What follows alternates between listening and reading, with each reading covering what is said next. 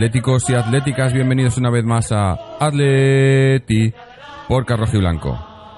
Aquí estamos una semana más, como, como dijimos la semana pasada, hoy no hay partido de, de Liga del Atleti, aunque sí que hay partidos del Atleti en otras categorías, pero el primer equipo no juega por jornada de selecciones. Pero aquí estamos para hacer un pues otro otro programa, otra charla del Atleti que, que siempre nos gusta y, y, y creemos pensar o esperamos que a vosotros también os guste los que nos escucháis. Y en esta ocasión, pues el, eh, teníamos varios temas pendientes, varios, varios eh, palos que tocar. Y al final nos hemos decidido por un par, eh, sobre todo viendo el momento actual del equipo, como los últimos dos programas, eh, las, los debates se han, se han ido yendo más a, a un tema más, no sé, más, más general, más que centrarnos en los partidos, que es lo que solemos hacer en cada programa.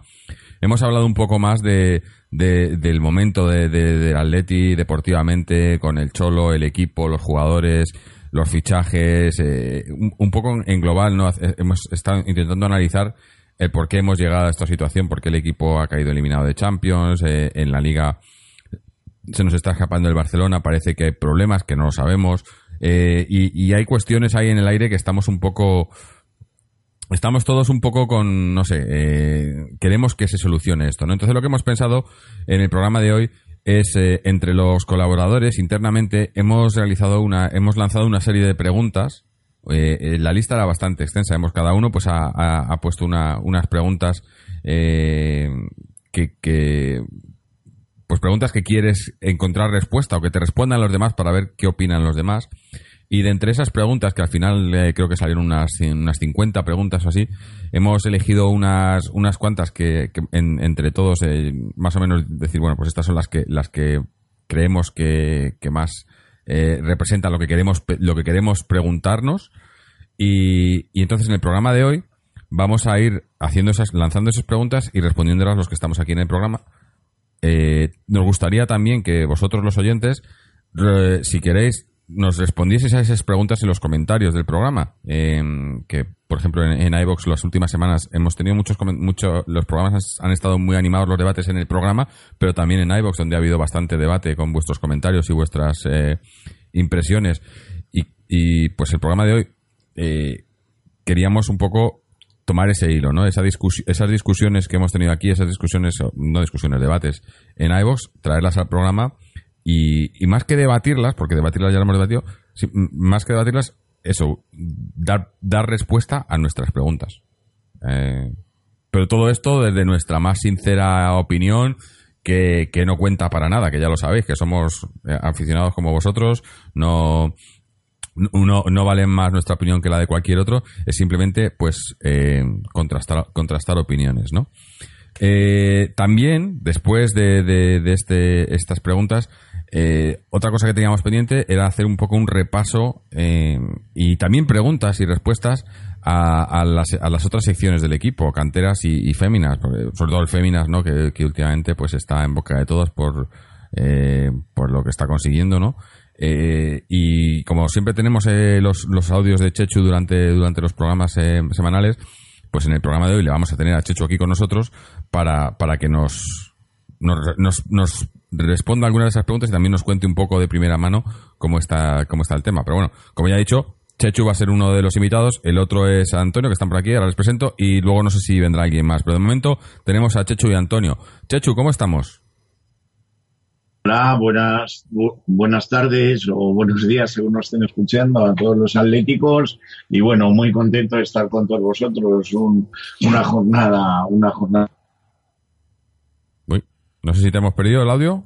¿Eh? Sí, sí, yo Ah. ¿me escucháis? Sí, sí, no, se ha perdido un momento, pero nada, no hay problema. Ah, vale, vale, nada, decía que, que- que contento de estar con vosotros una jornada más y bueno, y sobre todo de participar en ese debate eh, que tra- tan preocupado nos tiene del primer equipo también. Sí. A ver si eso. No creo que encontremos las soluciones nosotros, porque la, que, los soluciones que encontramos son otros, pero por lo menos eh, dar un poco de claridad. Yo creo eso es lo que lo que queremos buscar. Entre todos un poco, yo creo que a lo mejor eh, pues algo algo surge. Eh, como hemos dicho también con nosotros por aquí, Antonio, ¿cómo estás? Hola, ¿qué tal? Muy buenas noches a todas y a todos los que nos escucháis, a Chechu y a Jorge, por supuesto. Pues nada, bien, aquí mira, eh, una jornada sin, sin fútbol, ¿no? Que, que, juega la selección española para mí no, Para mí no cuenta todo lo que no sea Atleti, no, la verdad es que ni me importa tres pepinos. Así que, bueno, pues es una jornada para hablar ¿no? de estas cosas, que la verdad que también está muy bien. A veces reflexionar sobre, estas cositas y pararnos a pensar un poco en estas cosas está, está muy entretenido. Sí, porque, mira, yo te voy a, ser sincero. Eh, después del partido de Champions, de esa eliminación tan lamentosa contra la Juventus, eh, yo sabiendo que teníamos esta, esta, este parón, hubo momentos en los que me planteé incluso no hacer programa. Estaba tan... No voy a decir fastidiado, pero me, me daba tanta rabia, porque no es, no es fastidio, o sea, no, no, a mí a mí el fútbol ya llevo muchos años, eh, no dejo que me afecte en ese sentido de decir, eh, yo qué sé, ¿no? Que, te, que, vas a estar deprimido, cosas así. No, no es eso, ¿no? Pero, pero sí me, daba rabia, ¿no? Porque ya lo dijimos, eh, lo hemos hablado bastante. Y gracias a esos programas que hicimos en los que, en los que buscábamos respuestas, intentábamos, ¿no? Encontrar el por qué y, y qué queríamos y demás me, me dio más ganas de hacer este programa, porque ya digo que por momentos estaba, estaba pensando, pues mira, no tenemos programa, a lo mejor nos viene bien un parón, creo que incluso lo dije en el programa, puede ser.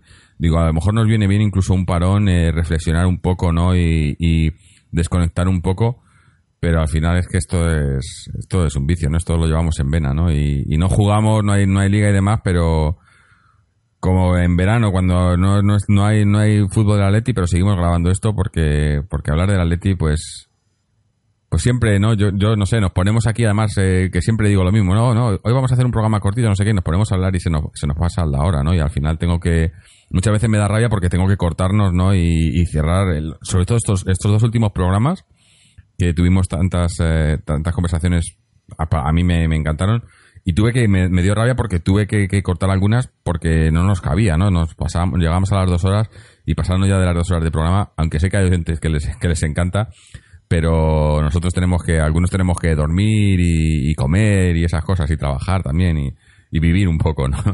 Y, la verdad que, que, eso, que me dio, esos programas me dieron ánimo a, hacer este especial de hoy, eh, cuando no hay fútbol, o no hay fútbol del primer equipo, no hay que menospreciar a los demás y sobre todo que tenemos aquí a Chechu, a la cantera de las chicas que están ahí siempre al pie del cañón, pero eh, eso, seguir hablando del Atleti, ¿no?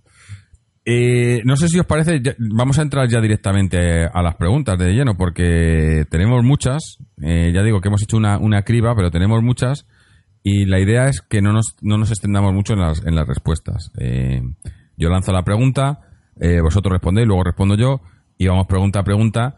Y luego, pues, si tal, a lo mejor al final podemos hacer un poco de, discusión de lo que, las respuestas que hemos tenido, o si no nos da tiempo, pues la discusión la podemos pasar luego a, las conversaciones de los oyentes en, en, iVox y demás y dejar que sean ellos los que, los que opinen, ¿no? Eh, así que ya, sin más, si os parece, vamos a pasar a las preguntas. Hay algunas que, tienen, que tienen mucha chicha, ¿eh? ¿eh? Primera pregunta. ¿A qué jugadores echas de menos de los que se fueron en la era Simeone? Antonio. ¿Me toca a mí? Por ejemplo.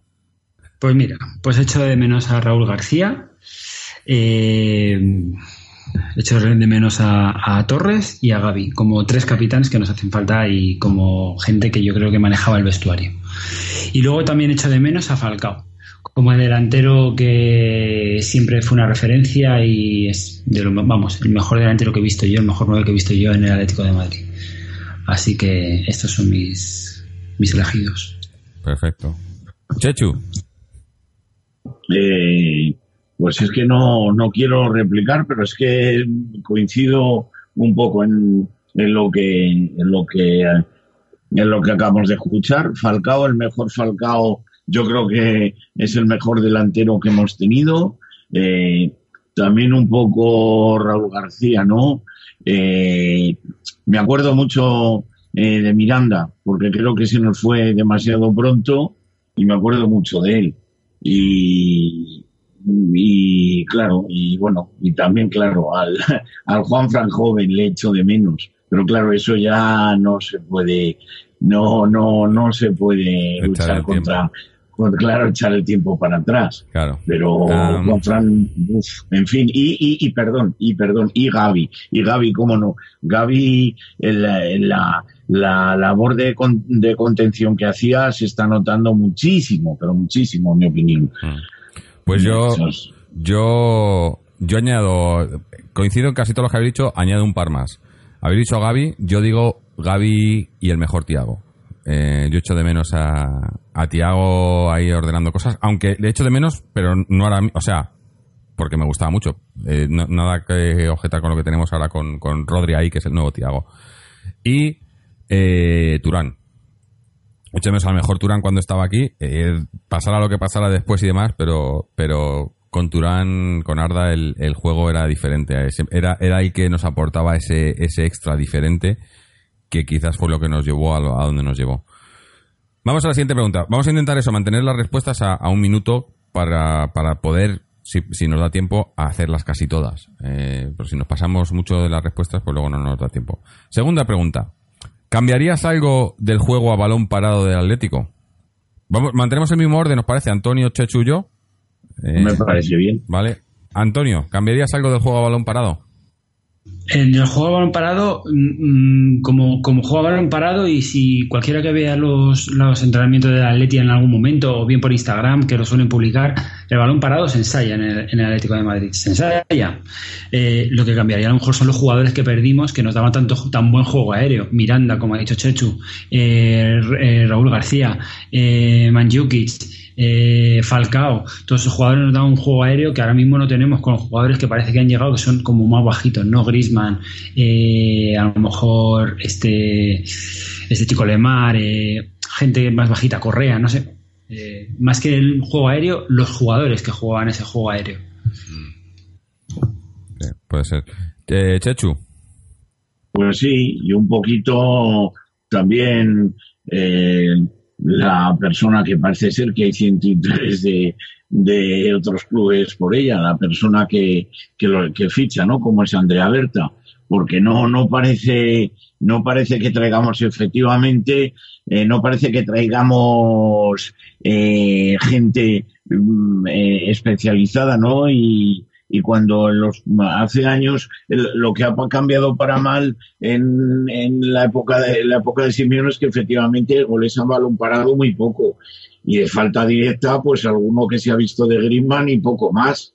Entonces necesitamos especialistas. Eh, efectivamente se ensaya como bien como bien eh, se ha apuntado pero se, pero no no no no no hay especialistas y hay que traer jugadores especialistas o si no eh, buscarlos buscarlos en la cantera.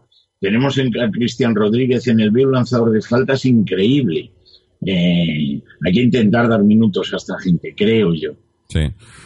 Yo yo me voy a ir más más cercano o sea no voy a no, yo cambiaría ahora mismo eh, el a ver yo no, no, no veo a Coque que sea nuestro lanzador de faltas y por algún motivo lo es. Eh, en muchos de los balones de jugadas balón parado. He visto Thomas lo ha hecho por momentos, Lemar lo ha hecho y, y, creo que lo hace mejor. Creo que lo que cambiaría es no designar a Coque automáticamente, que mira, que Coque no es por decir, no es por eh, decir nada negativo de él ni, nada, pero pero creo que, que no, no lanza la, la, la, los, los corners y las faltas como, como yo creo que se debían lanzar. Eso es mi opinión. Y luego sí, luego lo de tener jugadores que la rematen, ¿no? Eh, hemos perdido poderío aéreo. Aunque tenemos también, yo creo, ahora mismo, pues, eh, pues tenemos a, a, Rodri, tenemos a Diego Costa, tenemos a Godín, tenemos a Saúl, eh, que son jugadores que van bien por arriba. Pero mmm, yo creo que el problema es, es lo, cómo lo reciben, ¿no?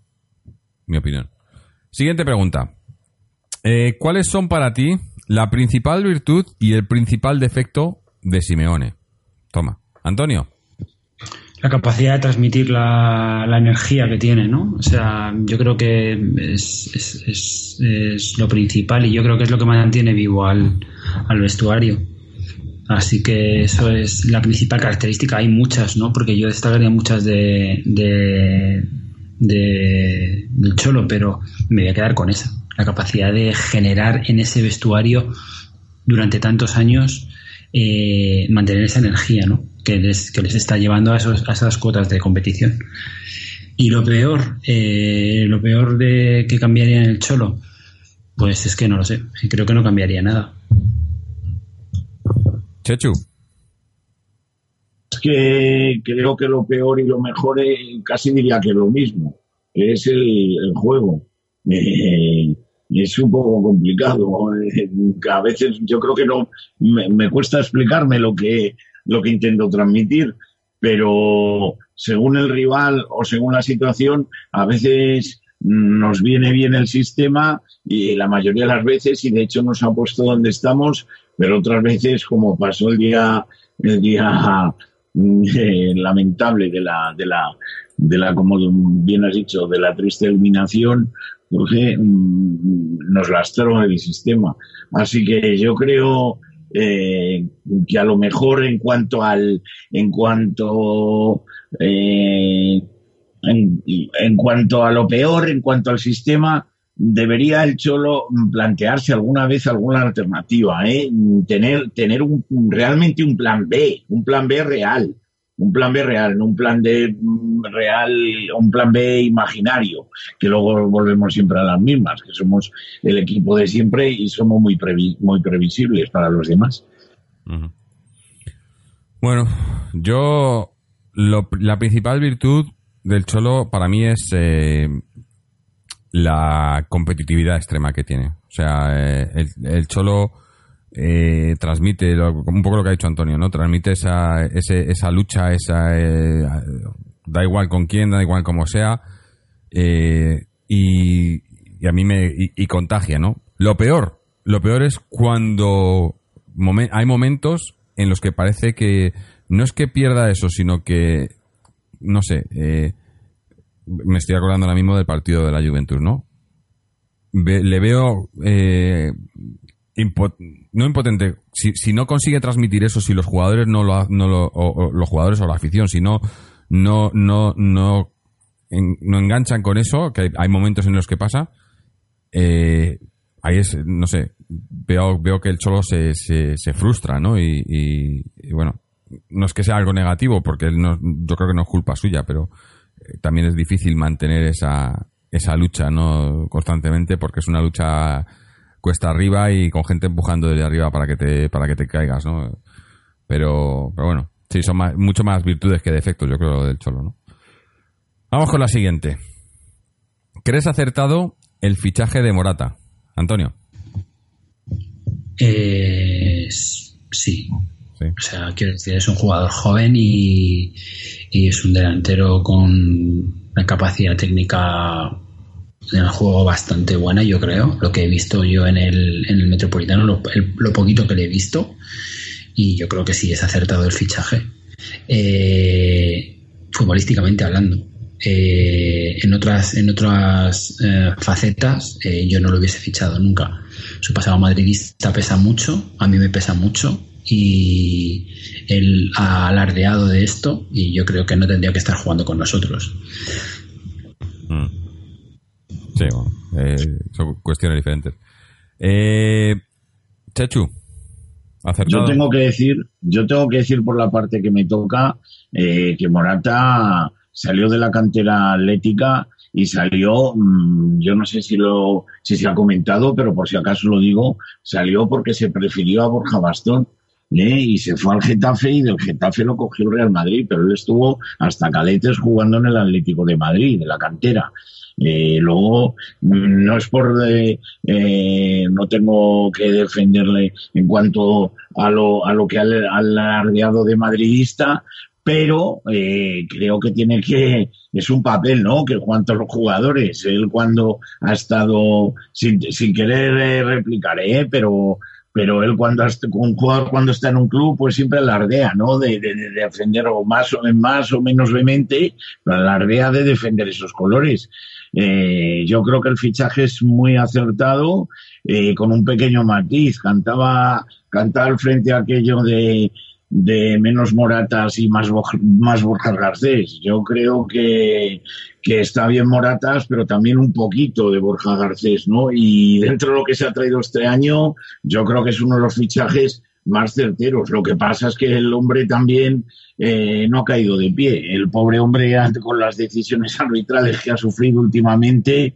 pues no ha, no ha tenido mucha suerte. Pero creo que es un fichaje con la calidad suficiente y que nos puede dar y que nos puede dar todavía mucho lo que queda de temporada y vamos a ver si se queda, que yo espero que sí, que si se ejerce la opción de compra que hay por él, eh, nos puede dar mucho en el futuro. ¿eh? Y también tengo que decir que tengo eh, conocidos y amigos aficionados del Real Madrid y que se siguen lamentando de su salida. Mm, bueno, eso, eso, eso yo creo que, que, que, nos viene bien a todos, ¿no? Que los del Madrid se lamenten por cualquier cosa, eso es una buena noticia. Eh, para mí, personalmente, acertado. De momento sí. Eh, yo creo que es un poco pronto para, para, juzgar, pero yo creo que el fichaje, tal y como se ha dado y, y con, y en, en, en la circunstancia en la que se ha dado, ¿no? Que viene cedido con por esa temporada y la siguiente y luego la opción de compra, a mí me parece muy buena operación. Eh, ahora, eh, me parece acertado el fichaje, pero para mí no es el, eh, el 9 titular indiscutible del Atleti. Eh, se lo tiene que pelear con Diego Costa. Y, y, espero que si en verano se marchase Diego Costa, que quiero que no, pero si se marchase Diego Costa, que venga otro para disputar el puesto. No, no, no quiero que se acomode y que piense que viene, ¿no? Porque es, es, un poco como lo han vendido, ¿no? Como que viene para ser el 9 del Atleti y tal. Es el 9 del Atleti, pero con los demás 9. Ahora mismo, eh, hombre, obviamente Kalinic es el que, el que sale perdiendo ahí, eh, con, yo creo que un poco de justificación, pero, pero de momento, de momento acertado. Siguiente pregunta. ¿Qué posiciones ves más fuertes y cuáles con más carencias? Yo eh, voy a empezar, si no te importa, por las carencias. Sí. Y me parece que los laterales, eh, eh, o sea, lo, yo creo que ahí eh, pecamos ahora mismo de, de, de, falta de laterales, ¿no? Eh, tanto el lateral izquierdo está siendo este año un, una, un desastre, eh, nos lleva lastrando toda la temporada. Y el lateral derecho pues tampoco hemos encontrado ahí entre que Arias ha tardado en llegar y todavía yo creo que no está y, y Juanfran pues es lo que ha dicho Chechu antes es un Juanfran ya pues mayor no porque el tiempo pasa para todos pues los laterales nos están haciendo mucho daño Así que yo reforzaría eso. Y lo que tenemos bien reforzado, pues hombre, yo creo que en el centro del campo nos hemos reforzado bien con Rodri. Y, y bueno, pues yo intentaría apuntalar el centro de la defensa con Lucas, como fuese. Intentaría convencerle para que se quedase. E intentaría convencer a Costa también para que se quedase para el año que viene. Chachu. Eh, yo voy a, yo, perdón, yo voy a empezar también por las carencias y las carencias este pienso lo mismo y también hay un problema yo creo que en cuanto en cuanto al lateral derecho eh, hay eh, se pone toda la calidad del mundo, pero claro, se hace lo que se puede, ¿no? Arias está terminando de, de adaptarse. Vamos a ver qué pasa con Versálico el año que viene, porque recordemos que está cedido. Eh, y a mí, a mí no me disgustaba, ¿eh? eh Juan Fran puede que se quede un año más. A Juan Fran le, vamos, eh, agradecimiento eterno. Eh, quiero extenderme un poquito más en esta, en esta pregunta porque es que eh, en, creo que hay un problema de actitud tremendo en el lateral izquierdo. A Juan Fran hay que hacerle un monumento porque Juan en el día de la Juve juega a banda cambiada. Yo desde luego el pobrecillo con ya la edad que tiene eh, por un problema de, eh, de actitud.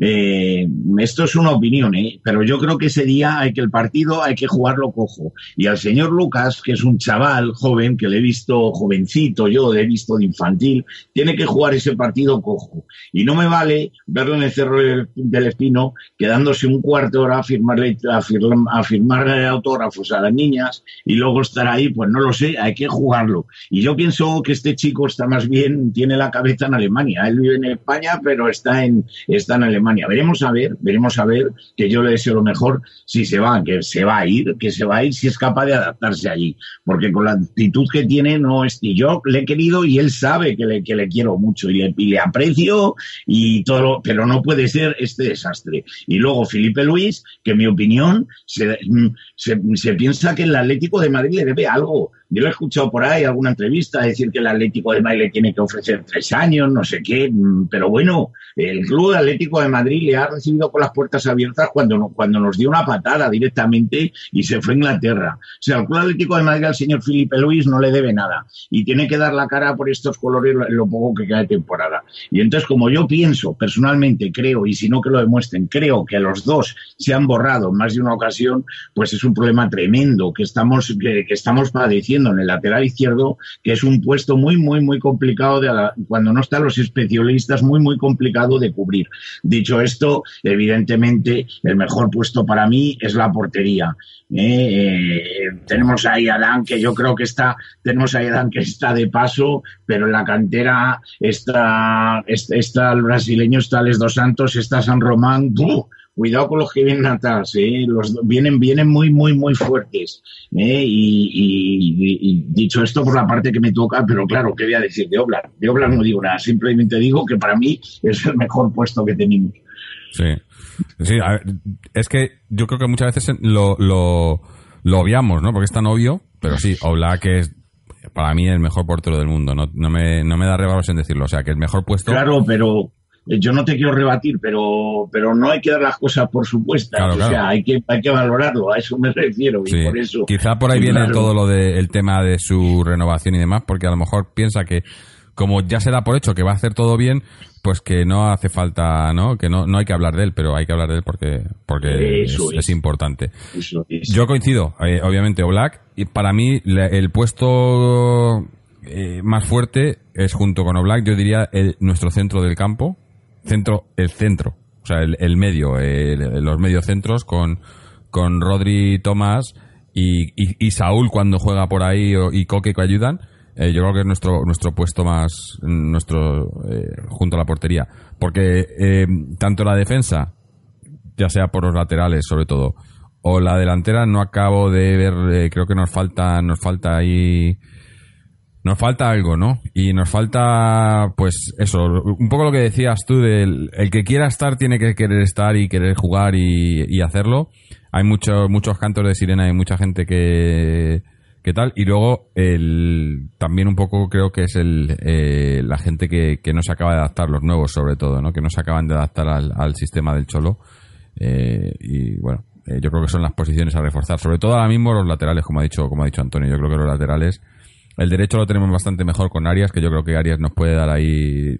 Eh, todavía, todavía no creo que esté viviendo como, como debiera, pero sí que le veo que puede, puede darnos rendimiento ahí. Pero en, el izquierdo, eh, con el tema Lucas, ya veremos qué pasa, ¿no? Ojalá, pero, pero también es que es central, tampoco es ese supuesto, ¿no? En fin, siguiente pregunta. ¿Crees que hay que volver al cholismo puro? ¿Hay mimbres para ello? Eh, yo creo que hay que volver al cholismo de al Atleti del Cholo de 2012, 2013, 2014.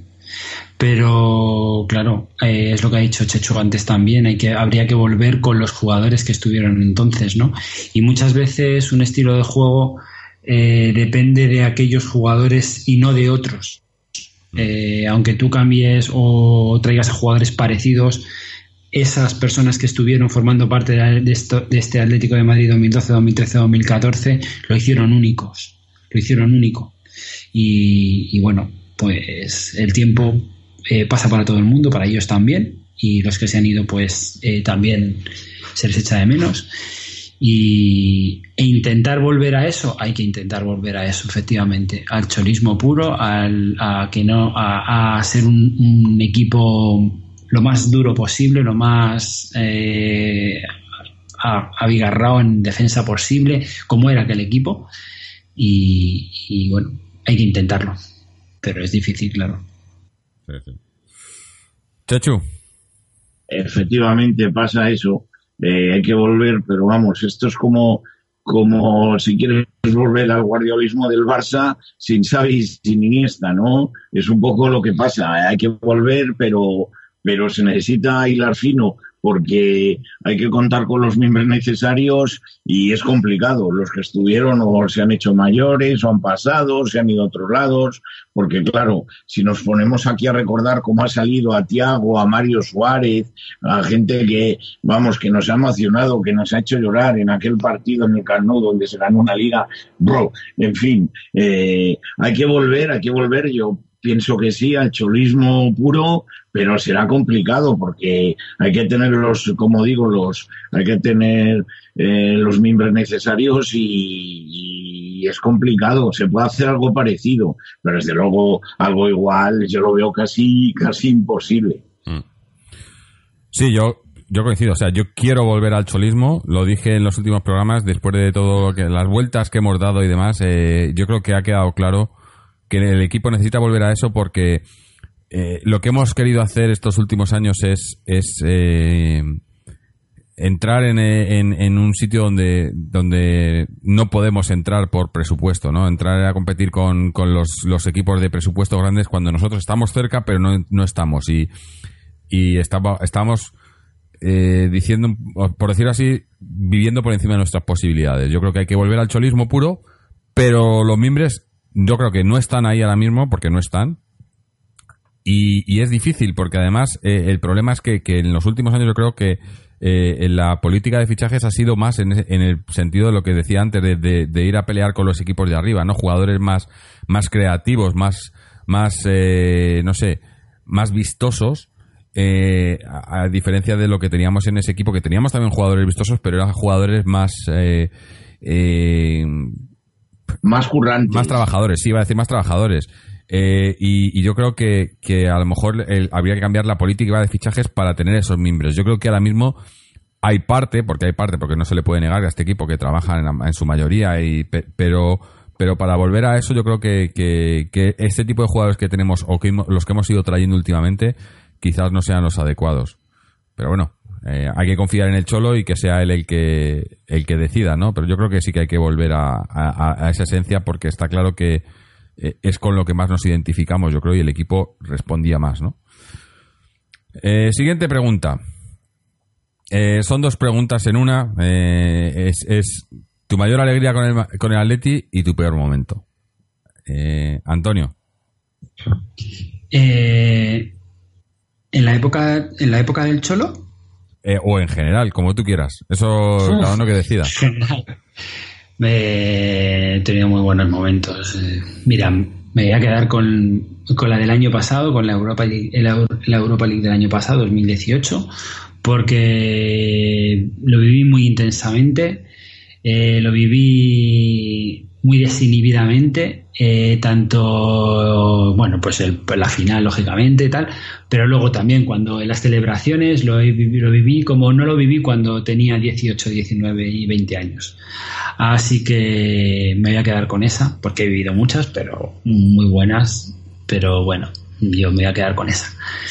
Y, lo, y la, la, peor, eh, los peores momentos, los peores momentos Milán y Lisboa, ¿no? Eh, no sé si por ese orden, creo que Lisboa peor, pero, pero son los peores momentos porque llegar, como se, cómo consiguió llegar esos, ese equipo a, dos finales de, los, de las que nunca hubiesen sido invitados, eh, a ver si me explico, por presupuesto, por equipo, por... Mm, no, no hubiesen llegado, no, o sea, fueron dos milagros, llegar a esas dos finales fueron dos milagros y estuvimos a punto de ganar las dos. Así que yo creo que fueron muy dolorosas las dos. Chacho. Yo voy a decir rápidamente dos o tres buenos momentos extraordinarios. eh, como tuve la suerte de estar en la final del 2010 in situ, en el Estadio Hamburgo, eso fue tremendo. 50 años sin ganar un título en Europa, gente abrazándose, bueno, increíble. Yo recuerdo eh, Joel, que era el portero suplente porque se había roto a Senjo poniéndose la camiseta de Joel, bueno, bueno, bueno, eh, tremendo, pelos de punta. Pero quiero añadir también por la parte que me toca el primer título liguero del Atleti Féminas que se ganó en el Cerro del Espino frente a la Real Sociedad y, y el ascenso arrasando de, la Atleti B, tercera división a segunda B, con el mejor entrenador que hemos tenido los últimos 20, 25 años, que es Oscar Fernández. Arrasando, ¿eh? Arrasando. Eh, tanto en, aunque tuvimos bastante derrotas, en el último tramo arrasamos y, y en el, y en el playoff de campeones ganamos el partido de ida y el de vuelta contra el Torrelavega. O sea, no hubo, no hubo, no hubo rival. En cuanto al peor, mm, fueron duros efectivamente las dos finales, pero, eh, pero me encanta que hayas hecho esta pregunta, eh, Jorge, porque no hay que olvidar desde que, de, de, dónde venimos. Y mi peor momento, que no se me olvidará, que a mí sí que me afectó, como has dicho antes, de no sé qué, en la vida, de que no yo sí, yo ese día es que no me podía creer ni dónde estaba. Pues voy a decir, hace un montón de años, en un partido, en, en, el primer año en segunda división, eh, no sé si fue la tercera o cuarta jornada de liga, Universidad de Las Palmas 2, Atlético de Madrid 1 nuestro primer equipo, ¿eh? contra un equipo que ya no creo que ni existe. ¿eh? Es, con, con, e, con, esa derrota estuvimos una, eh, esa, toda esa semana en puestos de descenso a Segunda División B, que nadie lo olvide, en puestos de descenso a Segunda B. Y esto lo digo porque efectivamente las derrotas en la final de las Champions fueron muy duras, pero siempre, pero quedará para siempre que tenemos tres finales, somos, de, somos triple finalista en una competición dura y durísima. Y entonces para mí, por eso, es el momento más doloroso. De verdad que era casi algo parecido a, una herida de muerte, verte en la tabla tan bajo en una categoría, en, la, en la, categoría de plata. Era una cosa que, que, que parecía una pesadilla, de verdad. Así que por eso hay que recordar dónde venimos y seguir disfrutando de esto, en mi opinión. Eh, bueno, mi turno ahora.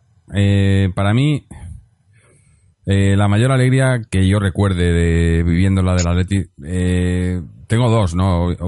Para mí una fue el, el, año del doblete porque lo viví muy de cerca, fui a algunos partidos eh, allí en casa. Me acuerdo el primer partido contra la Real Sociedad, estando allí, ¿no? Como ya viendo ese partido dices, esto, esto pinta muy bien, ¿no? Y me gustó la, como, como eh, eh, ese Atleti de esa, de esa temporada y cómo se ganó la liga. Y luego el de, el de la liga del 2014 también, ¿no? Porque en cierto en cierta manera era, era algo parecido, ¿no? Nadie se lo esperaba y el equipo, y yo creo que, que a mí me gusta que sea eso el Atleti, ¿no? Que sea el, que nadie se espera y que venga... No me gusta ser eh, eh, el claro favorito, me gusta ser el, que viene por detrás y, sorprende, ¿no? Y, yo creo que lo hicimos en esas dos ocasiones. Mi peor momento, tengo esas finales también, pero, pero bueno, eh, tampoco me dolieron tanto porque sé que fueron por circunstancias, ¿no? no yo, el equipo dio la cara, lo dijimos el otro día, ¿no? A mí eso me, te jode porque, porque pierdes títulos, ¿no? Pero y por, por contra quién se perdieron, pero, pero estaba orgulloso también de lo que se hizo, ¿no? Quizás lo que más me jodió fue el, descenso. El año del descenso, eh, ese año fue el año entero, ¿no? Eh, con una buena plantilla con y, el equipo que no.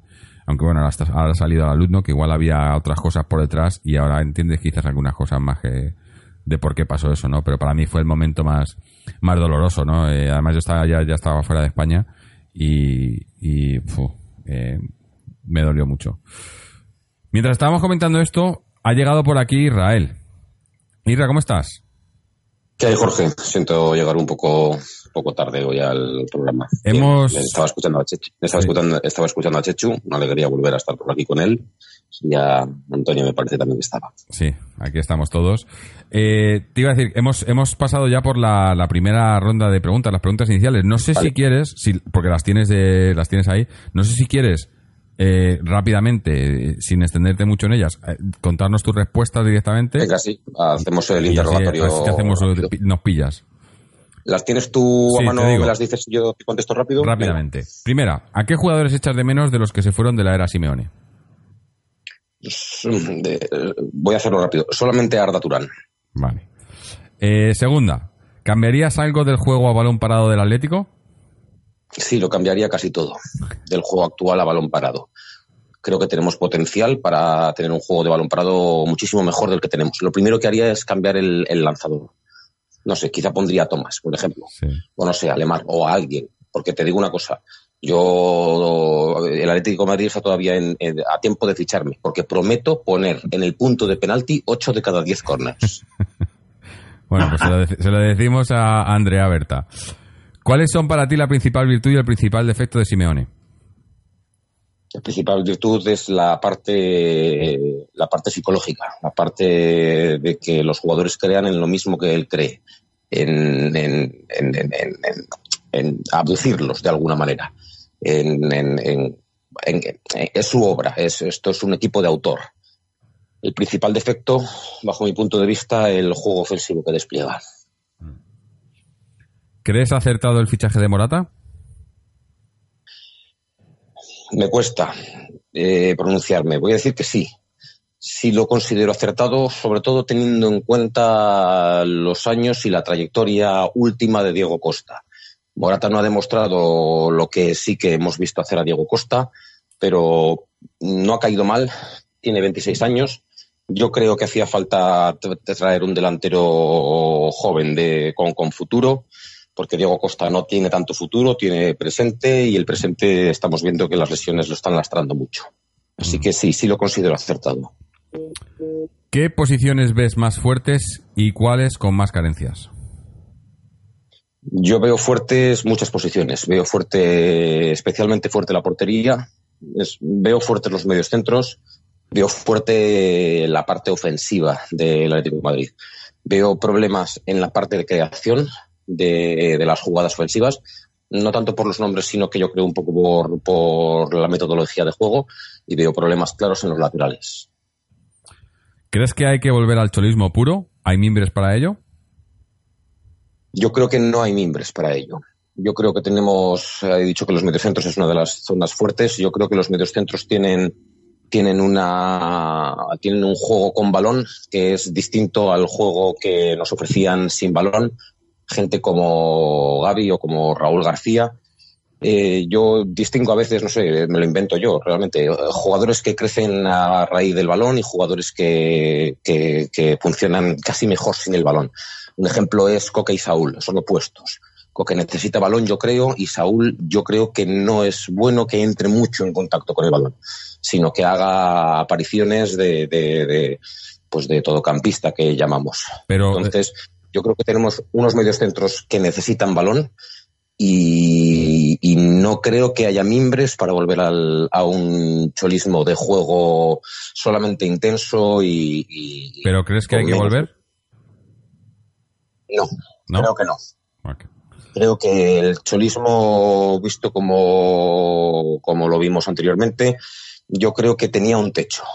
Y creo que ese techo se puede, se puede romper eh, con, un, con un juego más eh, dominante. Y yo creo que es alrededor del balón donde tiene que jugar el Atlético. Y por último, eh, de la, hasta ya, ya con esto ya nos pillas, tu mayor alegría y tu peor momento con el Atleti. Mi mayor alegría seguramente ha sido la final de Copa que había en Romareda en el 96 y que pude estar allí y también la final de Copa del Bernabéu del 2013. Seguramente esos dos momentos. Por estar allí, quizá lo mm. cambie todo. Mi, mi peor decepción, donde más he sufrido ha sido en Lisboa. No estuve, pero, pero en, el partido de Lisboa es el que más he sufrido, claramente. El que más me ha costado luego pues la verdad, o sea, conciliar el sueño. Así es claro. Bueno, ahora esta era la primera ronda de preguntas. Tenemos unas cuantas más que en función de cómo nos dé el tiempo, pues vamos a ir haciendo. Pero ahora lo que tenemos, tenemos un, eh, unos audios de Fernando y José respondiendo ellos a las preguntas. Así que voy a pasar primero a Fernando y luego ponemos a José. Este es Fernando. Hola, atléticos y atléticas. Vamos con las preguntas de hoy que se han formulado en podcast ¿A qué jugadores echas de menos en los, de los que se fueron en el área Simeone? Sin lugar a dudas, es difícil resumir, pero hay tres. Raúl García, Fernando Torres y Gaby. ¿Cambiarías algo del juego a balón parado del Atlético? Sí, volvería a que fuéramos el balón parado del año 2014. ¿Cuáles son para ti la principal virtud y el principal defecto de Simeone? Deportivamente, la principal virtud, la táctica, la estrategia y la disciplina. Y el principal defecto a nivel táctico, la cobardía o el estilo defensivo en una serie de partidos decisivos. Y a nivel prensa, a nivel ruedas de prensa, no me creo el discurso de Simeone. No me lo creo porque no creo que es lo que piense. ¿Crees acertado el fichaje de Morata? Sí, sin lugar a dudas. ¿Qué posiciones ve más fuertes y cuáles con más carencias? Pues las posiciones más fuertes, la línea, la portería sobre todo, y las que tienen más carencias, eh, la creación de juego. ¿Crees que hay que volver al cholismo puro? ¿Hay mimbres para ello? Mimbres no hay o hay que inventarlos o rehacerlos. Pero volver, sí. El equipo del 2014 es la referencia. Tu mayor alegría con el Atleti, me imagino que será con el con el Atleti de Simeone, porque estamos hablando de ello, pues sin duda alguna la liga. Para mí la liga siempre es lo más importante para un equipo, porque demuestra la categoría, 38 jornadas estando arriba. Y el peor momento, pues perder contra el Madrid. Y si pierdes dos finales de Champions contra el Madrid, es lo peor de lo peor. Bueno, pues esas eran las respuestas de Fernando y ahora tenemos aquí las de las de José. Vamos con él. ¿Qué tal chicos? Saludos a todos. Voy a intentar ser lo más, lo más rápido posible para poder contestaros estas preguntas eh, que creo que son interesantes. ¿A qué jugadores echas de menos de los que se fueron en la era Simeone? pues bueno, teniendo en cuenta que son ellos los que se han ido, eh, echo de menos por un lado a Arda Turán, que creo que su posición no se, no se ha podido cubrir, es una carencia que hemos tenido, él fue que decidió irse, pero no hemos conseguido encontrar otro jugador que nos dé lo que nos daba Arda en esa posición. Eh, por otro lado, lógicamente a, a Gaby, que creo que es el líder que ahora mismo, por ejemplo, durante este año su vacío se ha notado y no ha habido alguien que tirase del carro. A nivel de entrega, hecho en falta también un jugador al estilo Raúl García, que creo que es profesional y, sobre todo se ha visto en más de mil batallas y sabe cómo jugar y medir los tiempos para llevar el partido donde interesa. Y luego, por otro lado, lógicamente, también yo sigo echando en falta mmm, como emblema a Fernando, a Fernando Torres en el campo. Yo creo que también ayudaba a unar al público y sobre todo a, a, que los jóvenes que le tenían y le tienen como líder, como Coque o Saúl, pues pues digamos tengan ahí a su, a su referente, ¿no? ¿Cambiarías algo del juego balón parado del Atlético? Sí, sobre todo al que ejecuta el saque, creo que debemos dejar también que saque más las faltas Lemar o Thomas o el propio Griezmann. Que haya más jugadas de, de saque directo, de tiro directo a puerta, que creo que no lo estamos explotando lo suficiente, porque somos muy previsibles a balón parado. No hemos casi innovado desde el año del de ganar la liga. Hacemos eh, o saques en corto a primer palo que ya son muy predecibles o incluso saques laterales con peinada al segundo palo para no eso yo creo que que cambiarlo. Tenemos buenos rematadores pero pero creo que hay que cambiar un poco la, la jugada y sobre todo quién la ejecuta ¿cuáles son para ti la principal virtud el principal defecto de Simeone? pues virtud sobre todo es ser capaz de hacer un bloque competitivo con los mimbres que tiene y digamos conseguir sacar el máximo rendimiento de ese bloque. En este caso, la defecto, pues que quizás en algún momento decisivo, como fue por ejemplo en, recientemente en Turín, eh, le vi eh, que le faltó quizás capacidad de, anticipación y sobre todo de ambición ¿no? en ese momento del, del partido. ¿Queréis acertado al fichaje de Morata? Pues tengo mis dudas todavía, sinceramente. Creo que entró con mucha ilusión pero todavía para mí al menos no ha sido el jugador determinante que se prevé que debe de ser el que posiblemente, espero que no sea así, eh, vaya a ser quien sustituya a Diego Costa, ¿no? Entonces todavía le daría eh, este recorrido de lo que queda de liga para ver si finalmente ha sido acertado o no su incorporación. ¿Qué posiciones ves más fuertes y cuáles con más carencias? Pues eh, más fuerte la portería y la posición que tiene ahora mismo Rodri creo que son las dos posiciones más fuertes que tiene como bloque el Atlético Madrid junto con Antoine cuando está, está fino que es un jugador de nivel de nivel top Carencias, pues yo creo que tenemos carencias en los laterales, como es evidente. Hemos tenido que jugar con jugadores reconvertidos, cambiados de banda. Eh, no hemos tenido un, un once a nivel de defensa repetido prácticamente en ningún partido de esta temporada. Y creo que la defensa se, se tiene que potenciar de nuevo como la primera pieza para desde la portería cero seguir construyendo el bloque hacia arriba, ¿no? Eso te da templanza y te consigue mantener eh, una regularidad constante partiendo de tu portería cero y, y así la ocasión, ocasiones que tengas y las materializas, pues conseguir tener mejor resultado, ¿no? ¿Crees que hay que volver al cholismo puro? ¿Hay mimbres, para ello? Pues lo del cholismo puro sí, sí creo que habría que volver sobre todo a lo que es la filosofía del cholismo, al hecho de pensar en, en el equipo antes que en el, que en el egoísmo ¿no? de cada uno de los jugadores. A pensar sobre todo en, en que si, por ejemplo, un, equipo, jugador de mi equipo le han quitado el balón, tenemos que conseguir recuperarla sí o sí, porque es mi hermano, porque es mi, digamos, mi, mi parte de, del equipo dentro del campo, ¿no? Que parece ser que los últimos partidos ha visto menos implicación, ¿no? De algunos jugadores. Quizás a lo mejor porque estaban mermados físicamente, ¿no? Pero bueno. ¿Hay miembros para ello, para volver a ese cholismo puro? Pues eh, sí, porque está el cholo. Es decir, yo creo que es el principal artífice de que exista ese concepto, ¿no? Lo que hay que conseguir es que los jugadores que hay se les, eh, digamos, empape más o si no, conseguir traer jugadores con más raza que sean más acordes a lo que a lo mejor el Cholo exige. Eh, ¿Tu mayor alegría con el Athletic cuál ha sido? Pues eh, yo recuerdo muy feliz eh, el haberle ganado la Copa del Rey al Real Madrid en su, en su estadio. Eh, yo creo que ha sido pues una liberación de energía y de alegría que yo creo que nos permitió desde ahí crecer mucho y poder de nuevo mirarles a los ojos sin que tengan esa actitud sobrada que, que bueno, que van a tener siempre porque es parte de su ADN, ¿no? ¿Tu peor momento? Pues Milán, sin duda. Turín es reciente, pero la desilusión mayor fue, fue Milán, porque lo teníamos ahí y lo perdimos de la forma más cruel posible. Bueno, pues eh, esta era la eran las respuestas de, José. Eh, estamos ya acercándonos a la hora del programa. Eh, creo eh, que lo que podemos hacer ahora, tenemos todavía, pues, te- tengo aquí, a ver, eh, tenemos unas 10 preguntas o así todavía. Si os parece, para no alargarnos demasiado, porque todavía tenemos el tema de, cantera y féminas con Chechu, que, que- quiero hacerlo porque, porque está pendiente ahí y tenemos que hacerlo, para eso está Chechu con nosotros.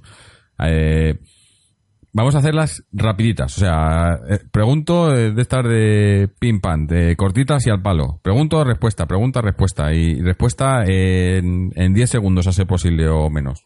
Y así nos, nos, las, nos las pasamos todas y, y eso, no, no, no elaboremos, ¿vale? Eh, Irra, antes de que entrases, estábamos haciendo un orden, eh, estábamos siendo Antonio, Chechu, yo, eh, te metemos así, hacemos Antonio, Chechu, Israel y Jorge. Vale. Vamos a ello. Eh, empezamos. ¿Debe cambiar en algo Simeone? No, Chechu. No, ¿Irra? Sí. Eh, tipo de manera de atacar del Atlético de Madrid. Yo digo, no, no debe cambiar, pero debe reinfo- de, de reforzar lo que piensa y, y- y no, no dudar. Eh, siguiente. En general, en materia de fichajes, ¿hace el club lo que debe? lleva 31 años sin hacer lo que debe. Chechu. eh, paso palabra. eh. ¿Irra? Eh, el club tiene contento a Simeone. Así que sí, sí hace lo que debe. Mm. Yo creo que hace lo mínimo que debe para, para mantener contento a Simeone, pero podía hacer más. Eh, siguiente. Eh, ¿Se irá el Atleti a los infiernos cuando se vaya Simeone? Eh, va- el, el que venga lo tiene muy complicado, desde luego. O sea, lo más normal es que vayamos a peor. Chechu. No, ¿Irra? No tiene por qué. O sea, va a ser, va, va a ser muy difícil. eh, va- seguramente es posible ir a peor, pero no es el único entrenador del mundo. O sea, no es obligatorio irse a los infiernos, sobre todo si deja una base sobre la que trabajar. Sí. Y la base yo creo que en estos años se, se está creando. Yo, yo creo que eh, bajaremos, o sea, eh, iremos a peor, pero no bajar al infierno. No, no, no, hemos llegado a un, un punto que yo creo que bajar al infierno sería un, algo estrepitoso, no creo que pase. Eh, siguiente. ¿A qué debería jugar el Atleti? Al, al juego que jugó en 2012, 2013, 2014, que era ser intensísimo en, en defensa, pelear todos los balones, rascar todos los balones, comportarse como un equipo feroz y tener mucha chispa arriba. Chechu. Eh, intensidad, eh, defensa y contrato. Me gusta, me gusta. Irra. ¿Irra? ¿O lo hemos perdido? ¿Hola? Me parece que lo hemos perdido. Bueno, doy yo la mía y a ver si le recuperamos mientras tanto. Eh, ¿O le, le recuperamos? No. Eh, ¿A qué debería jugar? Sí, yo coincido con, con lo que ha dicho Antonio. A, a lo que jugábamos en el, en el 2013-14, eh, pero con, con otros nombres. Y eso es muy difícil. Pero eso yo creo que es a lo que debería jugar. A intensidad, eh, ser un, ser un, Me ha cortado, por fin. sí, ser un Jorge, se me equipo ha cortado en una pregunta. incómodo. Eh, la estaba respondiendo yo, pero dale, a, ¿a qué debería jugar el Atleti, Irra? A lo que ha dicho Antonio, es decir, a lo que teníamos antes, más hacer algunas cosas más. Adelantar línea defensiva y crear una serie de automatismos, insisto, y lo he dicho muchas veces, de ataque que nos permitan llevar el, balón a las posiciones donde se crea, donde se crea el peligro en la jugada. Como por ejemplo era el caso de cuando atacábamos por banda izquierda con Felipe, con Arda, con, con Coque, o jugadas de balón parado, o una serie de cosas que nos acerquen a tener más oportunidades de gol. Pero aún así, manteniendo lo anterior del cholismo, adelantando la defensa con equipo unido, equipo solidario, equipo intenso, equipo que roba y que presiona. Eh, siguiente. ¿Quién debe ser el capitán del equipo? Eh, yo pondría a Jiménez, pondría a Saúl, pondría a Coque y pondría a Rodri. Chechu. Eh, metería ahí también de alguna manera, sin, es que es difícil, pero me quedaría con esos cuatro, pero metería también a Oblak. También. Eh, Irra. El que más tiempo lleve en el Atleti que reúna dos requisitos, que sea respetado dentro y fuera del campo. Por ejemplo, Diego Godín. Sí, yo iba a decir, yo me quedo con, con el que está, con Godín y, y Coque y, y- detrás de, esos dos tendrían que ir subiendo puestos y entrando ahí eh, Saúl y Rodri. Siguiente, eh, cambia, eh, espera, eh, ¿cambiarías algo de cómo ataca el Atleti? Yo es que no soy un entendido de fútbol y entonces escuchando a, a, a Irra, pues, eh, hombre, a mí me encantaría que atacásemos por banda izquierda, por ejemplo, como ha dicho él, como teníamos eh, con Arda, con Luis, eh, con Felipe Luis eh, hace unos años. Pero claro, tienes que tener a esos dos jugadores y sobre todo a Felipe lo tienes que tener como, como lo tenías antes, ¿no? No como el jugador que es ahora con la edad que tiene, porque lógicamente todos para, nos pasan los años para todos.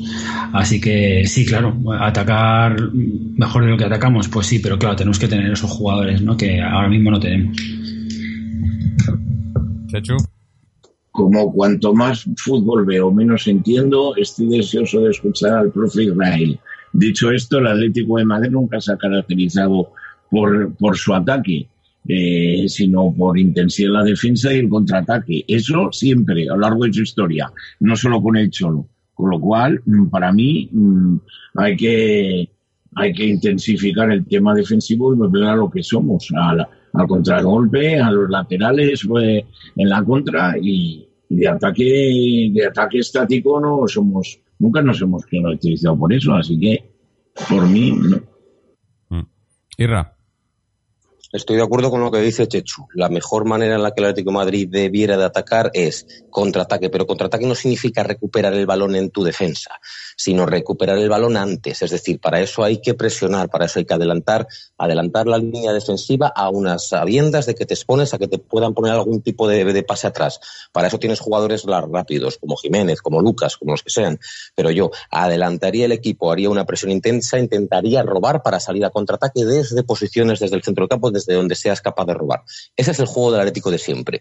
Yo a eso le sumaría algo de balón, es decir, eh, que, que, Rodrigo, que Tomás fueran capaces de conectar pases en diagonal a los a, jugadores que sean capaces de meterse entre líneas, bien sea Lemar, bien sea Vitolo, bien sea Griezmann, bien sea quien sea que tal, para que esa gente pueda generar desequilibrios y surtir a los delanteros de, de balones. Pero sí, una combinación.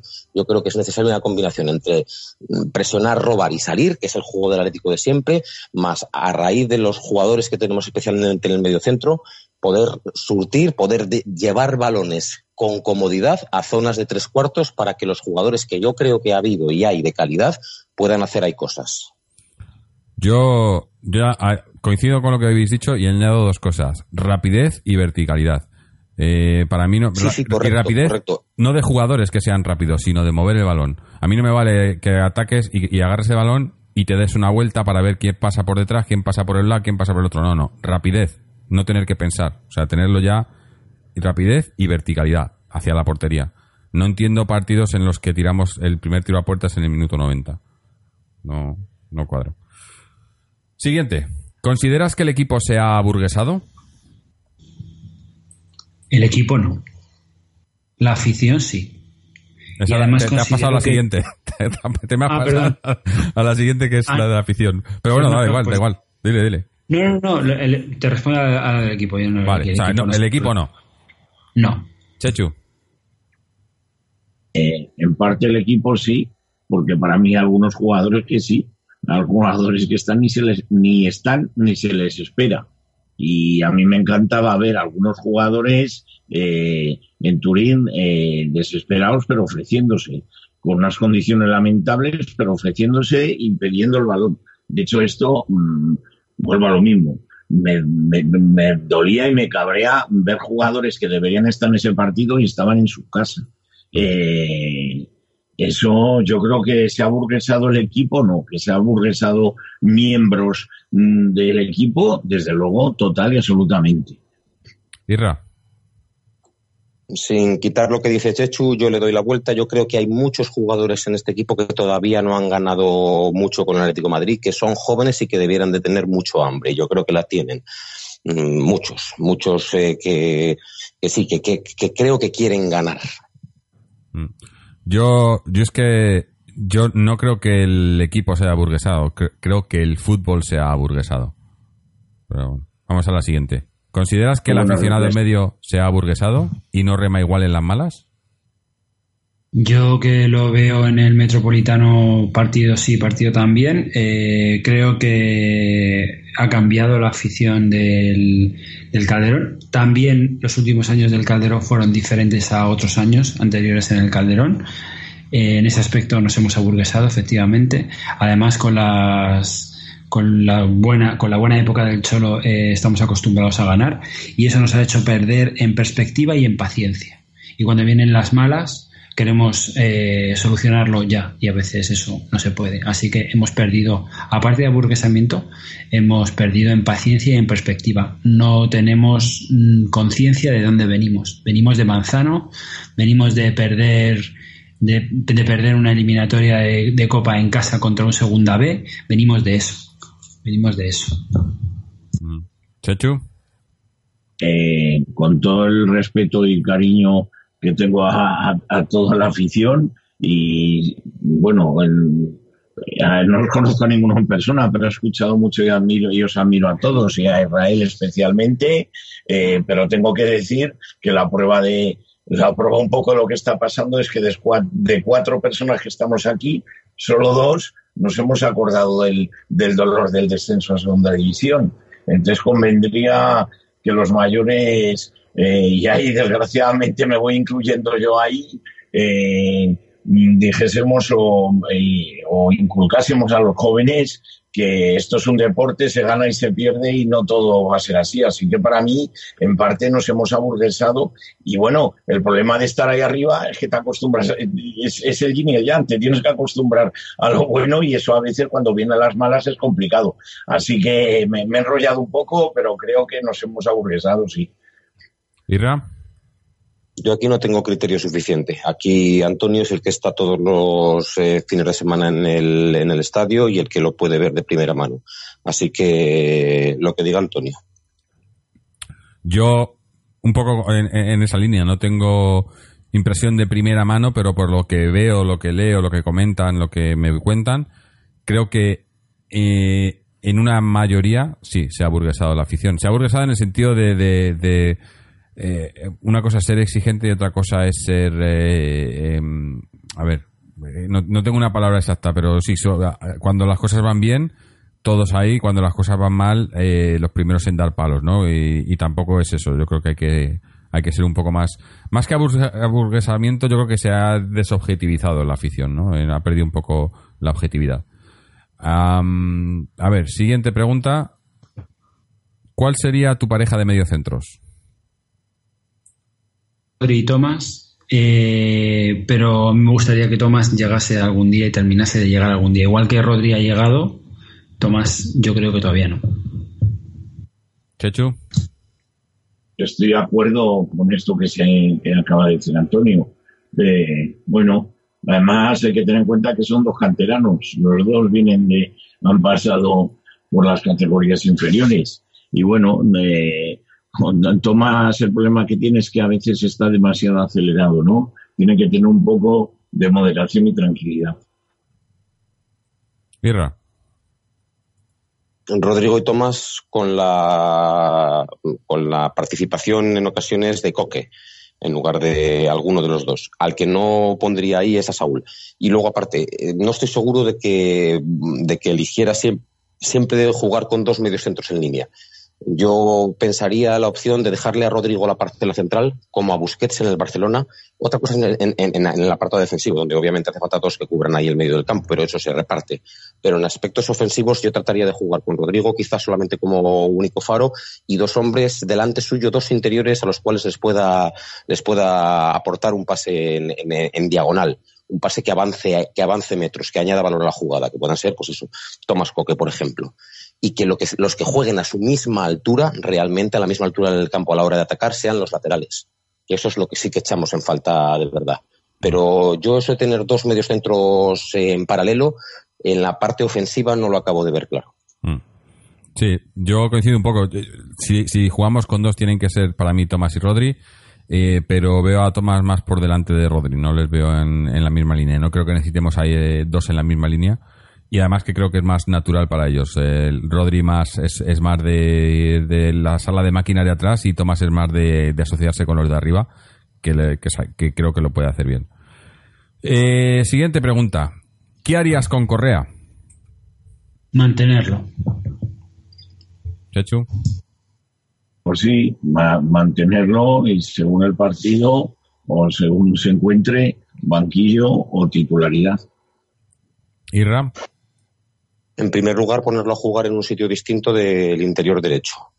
Y en segundo lugar, jugando en su posición, que para mí es de mm, segundo delantero, media punta, jugador de entre líneas, seguramente banquillo y dejarlo para los chispazos cuando sea necesario, porque mm, lleva ya mucho tiempo y yo la verdad le tengo perdida algo de, confianza como regular, buen jugador, sobre todo en cuanto a regular. Así que si lo que tiene son chispazos, que los tiene, lo dejaría para los chispazos en la zona en la que además esos chispazos son provechosos para nosotros y lo alejaría de la banda derecha. Sí. Eh, yo, al hilo de lo que ha dicho, que es más o menos lo mismo, yo lo, mantendría de sustituto de Griezmann. Partidos en los que Griezmann esté gris, metes a Correa por Griezmann. Y a ver si le da el chispazo. Durante el partido, no de titular. Eh, para mí sería el suplente de Griezmann. Eh, estoy contigo, sí. ¿Crees que Simeone es el mejor entrenador de la historia del Atleti? Sí, sin duda. Chechu. Bueno, entre él y Luis es complicado, son épocas diferentes. Mm. Eh, a partes iguales entre él y Luis. ¿Irra? el mejor que han visto mis ojos. Sí. Eh, yo, el mejor que, que he visto, eh, pero creo que el- en el podio están ahí, está con Luis, están sentados en el mismo, en el mismo sitio. Aunque la diferencia es que, el Cholo todavía puede subir más. Eh, a tenor del presupuesto a nivel mundial del club, ¿consideras posible ganar una Champions? A mí las dos finales de, de Champions con la- a las que ha llegado el, el, el Atleti del Cholo me parecen dos milagros, pero dos milagros auténticos.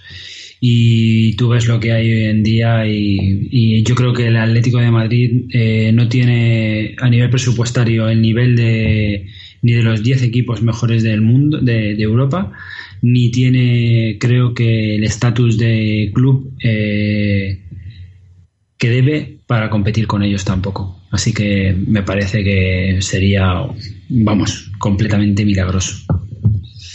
Chechu.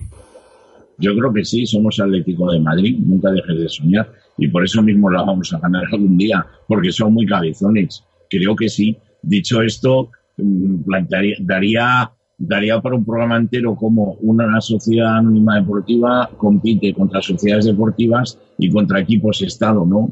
Que se traen el presupuesto que tienen de, de, de, de- de estados árabes por ahí. De hecho, la, UEFA, acaba de sancionar a algún equipo sin poder fichar con este tipo de temas. Así que daría, daría para mucho, pero yo pienso que sí y que la vamos a ganar. Irra. Estando de acuerdo con lo que ha dicho Antonio, obviamente nuestro presupuesto está alejado de, todos los grandes europeos, estamos posición 15 o algo por el estilo. Yo sí que, estando de acuerdo con eso, yo sí que creo que hay plantilla para disputar la Liga de Campeones. Creo que hay, creo que hay buenos, muy buenos jugadores a nivel mundial en muchas de las posiciones de- del Atlético de Madrid. Y además tenemos algo que no se compra, que es lo que Simeone ha impregnado a este equipo y que además eso sí que no se debe de perder. Ese, corazón, esa intensidad, esa, esa seña de identidad, esos canteranos que tenemos, vale, sí, igual no son tan buenos como otros jugadores de más nombre, yo que sé, pues eh, mediocampistas como Modric o similares, pero, pero tenemos algo que el PSG, por ejemplo, no sabe, no puede comprar.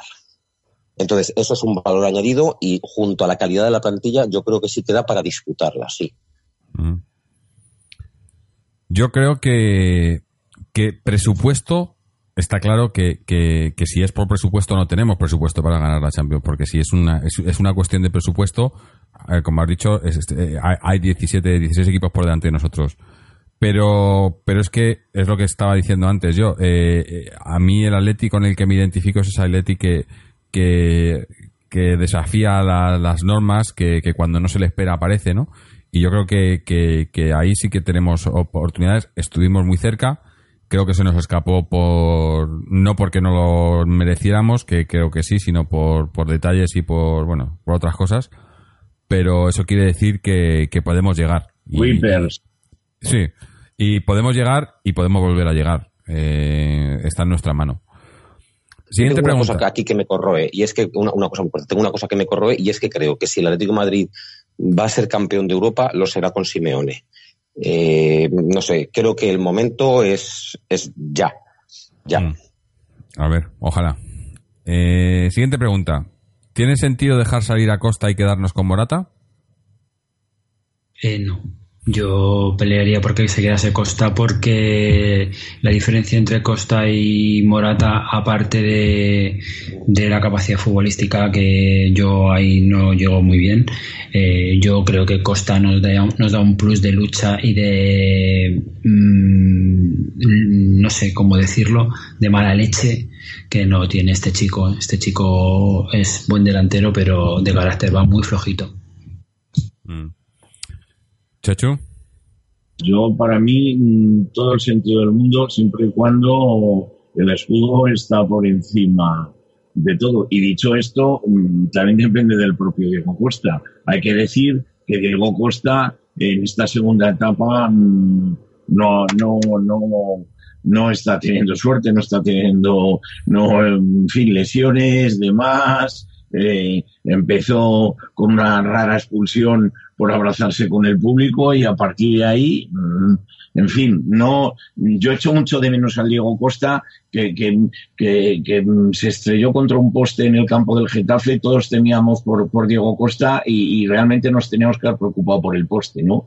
Para mí, mm, que mm, tienes, no tendría sentido eh, si, si consigue ser Diego Costa el que era, pero tiene que trabajar mucho, ¿eh? porque para mí no está al nivel que estuvo en su primera etapa. Ujú. Irra. Totalmente de acuerdo con Chechu. Eh, hace cuatro años no tendría sentido dejar salir a Felipe Luis. Eh, ahora mismo, si Felipe Luis se va esta temporada, Felipe Luis se, se- se lo dejó todo, pero no es el mismo Felipe Luis. Y el Diego Costa que estamos viendo en estos dos años no es el mismo Diego Costa, en parte por las lesiones, sobre todo. Así que como planificación de, futura, de futuro y teniendo en cuenta el estado actual físico de Diego Costa, sí, sí tiene sentido. Mm. Yo. eh, para mí tiene sentido dejar salir a Diego Costa y quedarnos con Morata en función de quién más venga. Pues tiene que haber algo más. Lo que no tiene sentido es eh, eh, que se vaya a Costa y nos quedemos Morata Kalinic. Para mí eso no tendría mucho sentido. eh, porque yo creo que ahí saldríamos perdiendo. Saldríamos perdiendo porque ahora tenemos a Costa, Morata y Kalinic. Eh, o sea que eh, necesito a alguien más. Eh, pero Vamos bueno, a si, Costa vuelve ¿Sí? Perdón, que se van a liberar algunas fichas gordas casi seguro este año, porque Godín seguro tiene ficha importante, Felipe tiene ficha importante, Costa también se tiene ficha importante. Lucas. Y a ver qué pasa. Ah, y, y, claro, Lu- bueno, sí, claro. Mm. Lucas es uno de los que quiere comer de lo que, de lo que se va a liberar, que algo se va a liberar de todo eso, está claro. Entonces, ese dinero supongo que debería de ir para, para, para eso, porque hay gente que pide más, obviamente, porque si no están los otros que ofrecen más, Bayern de Múnich y similares, y se los quieren llevar, claro. Mm. Ahí, ahí sí juega el presupuesto y mucho. Sí. Eh, quiero interrumpir un poco porque me acuerdo yo en, en este tema, Diego Costa, de un jugador que sigue estando en la Champions y está en el equipo que nos eliminó y vistió nuestra camiseta. Hasta ahí llegó y le echo mucho de menos también. También, sí. Eh, en fin. Última pregunta. ¿Sufres cuando el Atleti pierde? Sufro muchísimo y cada día sufro más, así que cuando tenga 80 años yo no sé cómo va a ser esto. Así que sí, sufro mucho. No duermo, no, no estoy de humor, eh, pero cada partido, ¿eh? o sea que no solamente. Ya cuando llega un partido tipo, tipo Juve, tipo finales de tal, pero vamos, recuerdo, como muy bien ha dicho Chechu, el año del descenso que fue horroroso y sufro muchísimo. Chechu. Yo es que no vivo. Yo es que no vivo porque como sigo tantos equipos, siempre tengo un equipo que me tiene mm, por ahí preocupado y, y es complicado. Y sí, sí, sufro mucho, sobre todo con los primeros equipos, con las féminas con el- y con el B, y con el B, con los filiales, con los primeros filiales, pero muchísimo, ¿eh? Esto es vida. O sea, el Atleti es vida, por lo menos para mí. Cada uno tiene su, su escala de valores, sus aficiones. Para mí, Atleti es vida. Me da la vida y me la quita. Es sentir, ¿verdad, Chechu? Es sentir. Totalmente, totalmente, es que es sentir totalmente. Yo nunca me quiero explayar en esta, en esta, porque estaba pensando anteriormente, cuando estábamos hablando de otra pregunta, estaba pensando y me- eh, casi dialogando conmigo mismo, que, que, que- es que yo, claro, como no he sido aficionado de ningún otro equipo, no puedo saber cómo se siente uno siendo aficionado a otro equipo. Pero realmente yo pienso que ser del Atleti es algo especial y que realmente los que son aficionados a otros equipos nos envían de verdad porque ven ese sentimiento que tenemos de unión entre nosotros y la piña que hacemos y lo que queremos en los colores. Mm. Es posible, es eso, como no, no- no seguimos a otros equipos no podemos saber tampoco, claro. Eh, Irra, Yo vivo de la ma- igual que vivo intensamente las, alegrías en las victorias, vivo, vivo muy duramente las, las derrotas. Sobre todo cuando son circunstancias puntuales. Por ejemplo, yo no, no no he nombrado como peor momento el descenso porque, bueno, digamos que era una cosa que, es, que, se, estaba viendo. O sea, no es, no es una sorpresa que de repente eso ocurriera. Sí, fue dramático, efectivamente. Pero mm, eh, la- las alegrías que, de- que son inesperadas, que son puntuales, eh, las exagero más, igual que las eh, derrotas puntuales las exagero más. Y yo especialmente lo vivo mucho, en, pues sobre todo en Copa de Europa. Y sí, sí, me cuesta, me cuesta, me cuesta dormir, me cuesta dormir. Yo, el partido este último con la Juventus, a la media hora que tenía aquí a los niños para ver el partido conmigo, son pequeñitos, a la media hora los mandé a la cama porque es que yo no estaba, no, es que no quería prácticamente que me vieran así. Yo no estaba disfrutando nada, de nada, de nada. Estaba sufriendo mucho, estaba pasándolo mal, estaba nervioso y, y, no es para eso, para lo que quiero que los niños estén viendo un partido de fútbol. Mm. Así que los, los mandé a la cama a la media hora porque no, porque no estaba yo en condiciones de poder estar con ellos y disfrutar, vamos. Estaba pasándolo muy mal. Sí. Yo, yo sufro, pero mi optimista redimido que, que tengo dentro hace que el sufrimiento no, no me dure mucho. Entonces yo eh, sufro un, un, rato, unas horas, y luego ya estoy dándole vueltas a, por qué y, qué hay que cambiar, por qué, o sea, cuáles han sido los fallos y, siempre lo digo en el programa también, ¿no? yo quiero que se use para, para aprender, para mejorar, ¿no? Entonces siempre le busco el lado positivo y con eso me engaño un poco a mí mismo y me conformo y, así no sufro, ¿no? Igual lo hago, es una, una, no sé, un mecanismo que tengo para no sufrir, pero, pero sufro, claro que sufro. Lo que pasa que, que, que busco, busco, pues, eh, no, no, no, no tener que, que sufrirlo mucho.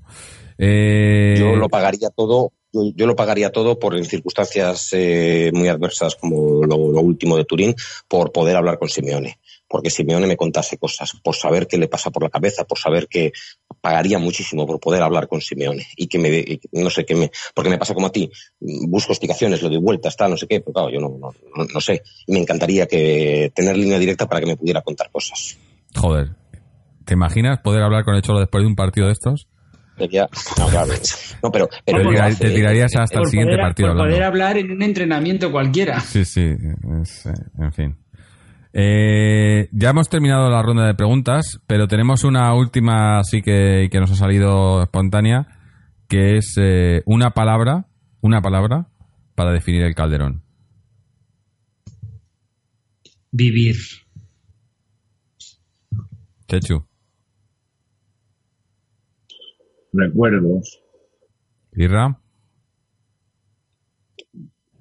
He estado mucho menos que ellos allí, pero para mí las veces que estuve o las veces que lo vi en televisión eh, me, pareció un, me parecía un lugar apasionante, un lugar eh, de, no sé, eh, eh, no sé si espiritual es demasiado rizar el rizo, pero, pero sí, un, un lugar muy intenso, muy apasionante, de, de, de, hermanamiento, una, era un ambiente muy bueno, muy bonito y muy único.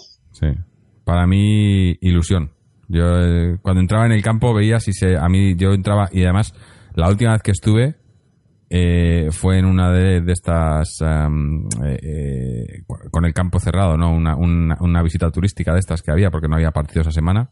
Coincidía que estaba en Madrid y, y, y de eso que entras y, y, ves las gradas, ves el césped y tal y se te ponen los pelos de punta, ¿no? Dices esto, ¿no? Aquí, aquí pasa, aquí pasa algo, ¿no? Y bueno, pasaba. Pasaba. Jorge, te, te, troleo un poco, no. venga, que respondemos a la de si nos gusta el estadio y el escudo. Dale, si quieres, pero vamos, yo creo. ¿Nos gusta el estadio y el escudo nuevos, Antonio? El, el, estadio, el estadio está bien, sí. El estadio está bien y el escudo no. El escudo es, el escudo no es un escudo, es un, es un logo que nos que no le hace justicia a lo que a lo que teníamos antes. Siendo el Calderón siendo el Calderón lo mejor del mundo, mi casa, mi lugar favorito de Madrid, el sitio donde he sido absolutamente feliz, eh, no lo cambiaría por nada. El Metropolitano es un gran estadio y desde luego eh, el escudo el escudo no es un escudo es un logo no tiene igual que una cosa bueno puede puedo decir cosas buenas del Metropolitano del logo no puedo decir nada bueno.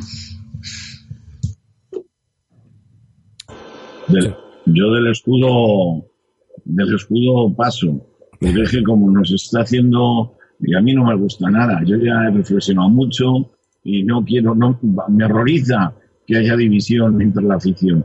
Así que el escudo a los recién llegados les gustará, unos y otros no, efectivamente se puede ver como un logotipo paso. El estadio nuevo, eh, a mí me parece un gran estadio eh, tenemos que acostumbrarnos a llamarlo metropolitano y quitar la marca comercial, a ver si lo conseguimos, porque yo creo que lo han hecho apuesta un poco, eh, basándose en nuestro, en nuestro gran recuerdo con el primer metropolitano, pero por ser tan largo el nombre, hay gente que dice vamos al Wanda y a mí eso no me gusta nada.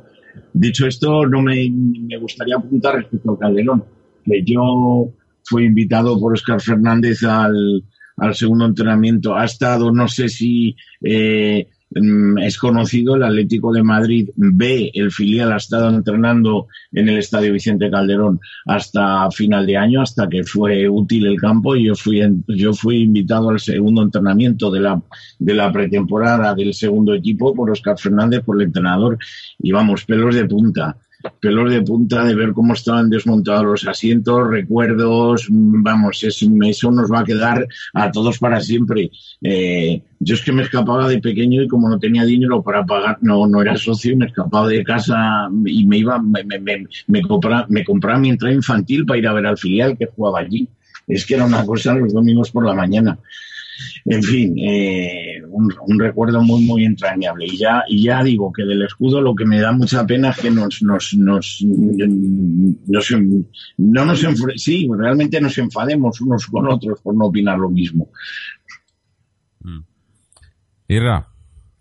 Yo estoy de acuerdo con los dos. El estadio me gusta y el escudo me parece horrible. Y no solamente me parece horrible, sino creo que, que es un, ha sido un objeto de división en la, en la afición del Atlético de Madrid. Mi, mi, posición es que, me parece horrible. O sea, claramente el anterior es mucho más bonito y es el que nos representa a todos. Era innecesario absolutamente eso. El estadio me gusta el estadio. Además, yo quiero, quiero aportar solamente una cosa, Jorge, muy rápido. Eh, si, hubiese, si hubiese habido que haber tocado por algún motivo de merchandising el, el escudo anterior, que yo no lo sé porque no me dedico a eso ni tengo ni idea, eh, se podía haber hecho de otra manera. Lo hicieron a traición, lo hicieron con unos señores que no tienen nada que ver con el Atlético de Madrid, podían haber hecho el cambio desde lo social, eh, podíamos haberlo hecho los socios y simpatizantes del club, pero decidieron hacerlo de otra manera y los únicos culpables de la división entre la afición por el tema logo y tema escudo son de ellos. Mm. Yo el estadio obviamente no, no, lo he visto en persona, eh, lo vi cuando era todavía la pineta, o sea que no tiene nada que ver, pero me parece, me parece bonito, pero, pero al igual que el escudo, como ha dicho eh, Irra, el escudo no me parece bonito, pero me parecen ambos innecesarios. No teníamos que cambiar el estadio y no teníamos que cambiar de escudo. Por lo que eso siempre lo, lo voy a tener ahí. Eh, aunque mucho, aunque fuese al estadio y me gustase, que puede, que, que tiene muchas pintas de ser bonito y demás, pero no lo necesitábamos y lo que teníamos estaba mejor. Igual o mejor. Igual el estadio este es más moderno, tiene más tal, pero eh, yo siempre lo he dicho, gastándose una décima parte de lo que se gastaron en este estadio en acomodar el Calderón, hubiésemos tenido un estadio acojonante, nuestro estadio con nuestro escudo. Pero, pero bueno. Esto es el Atleti, el Atleti de ahora, ¿no? Eh, no sé, tenemos esto, tenemos audio de estas preguntas que hemos hecho de tanto de Fernando y de José a ver, voy a ver cuánto duran para ver que no nos pasemos mucho, porque igual se nos pasa un poco la hora y, todavía tenemos lo del tema de Chechu. Eh, voy a poner un momento el de Fernando y luego, eh, si acaso, pongo el de, el de José. El de José un poco más largo, pero bueno, yo creo que merece la pena. Vamos a escuchar a Fernando primero. En cuanto a las preguntas secundarias, ¿debe cambiar en algo Simeone? Sí, debe cambiar. Debe volver a tener una idea clara. Si jugamos a defender, defendemos. Si jugamos a atacar, atacamos. Ideas claras y volver a los orígenes. ¿En materia de fichajes el club hace lo que debe? No. Los fichajes la mayoría de las veces son componendas, intereses económicos y demás comisiones. No se ficha en muchas ocasiones por motivos deportivos, sino por motivos personales, económicos o vete tú a saber por qué. ¿Se irá la Leti a los infiernos cuando se vaya Simeone?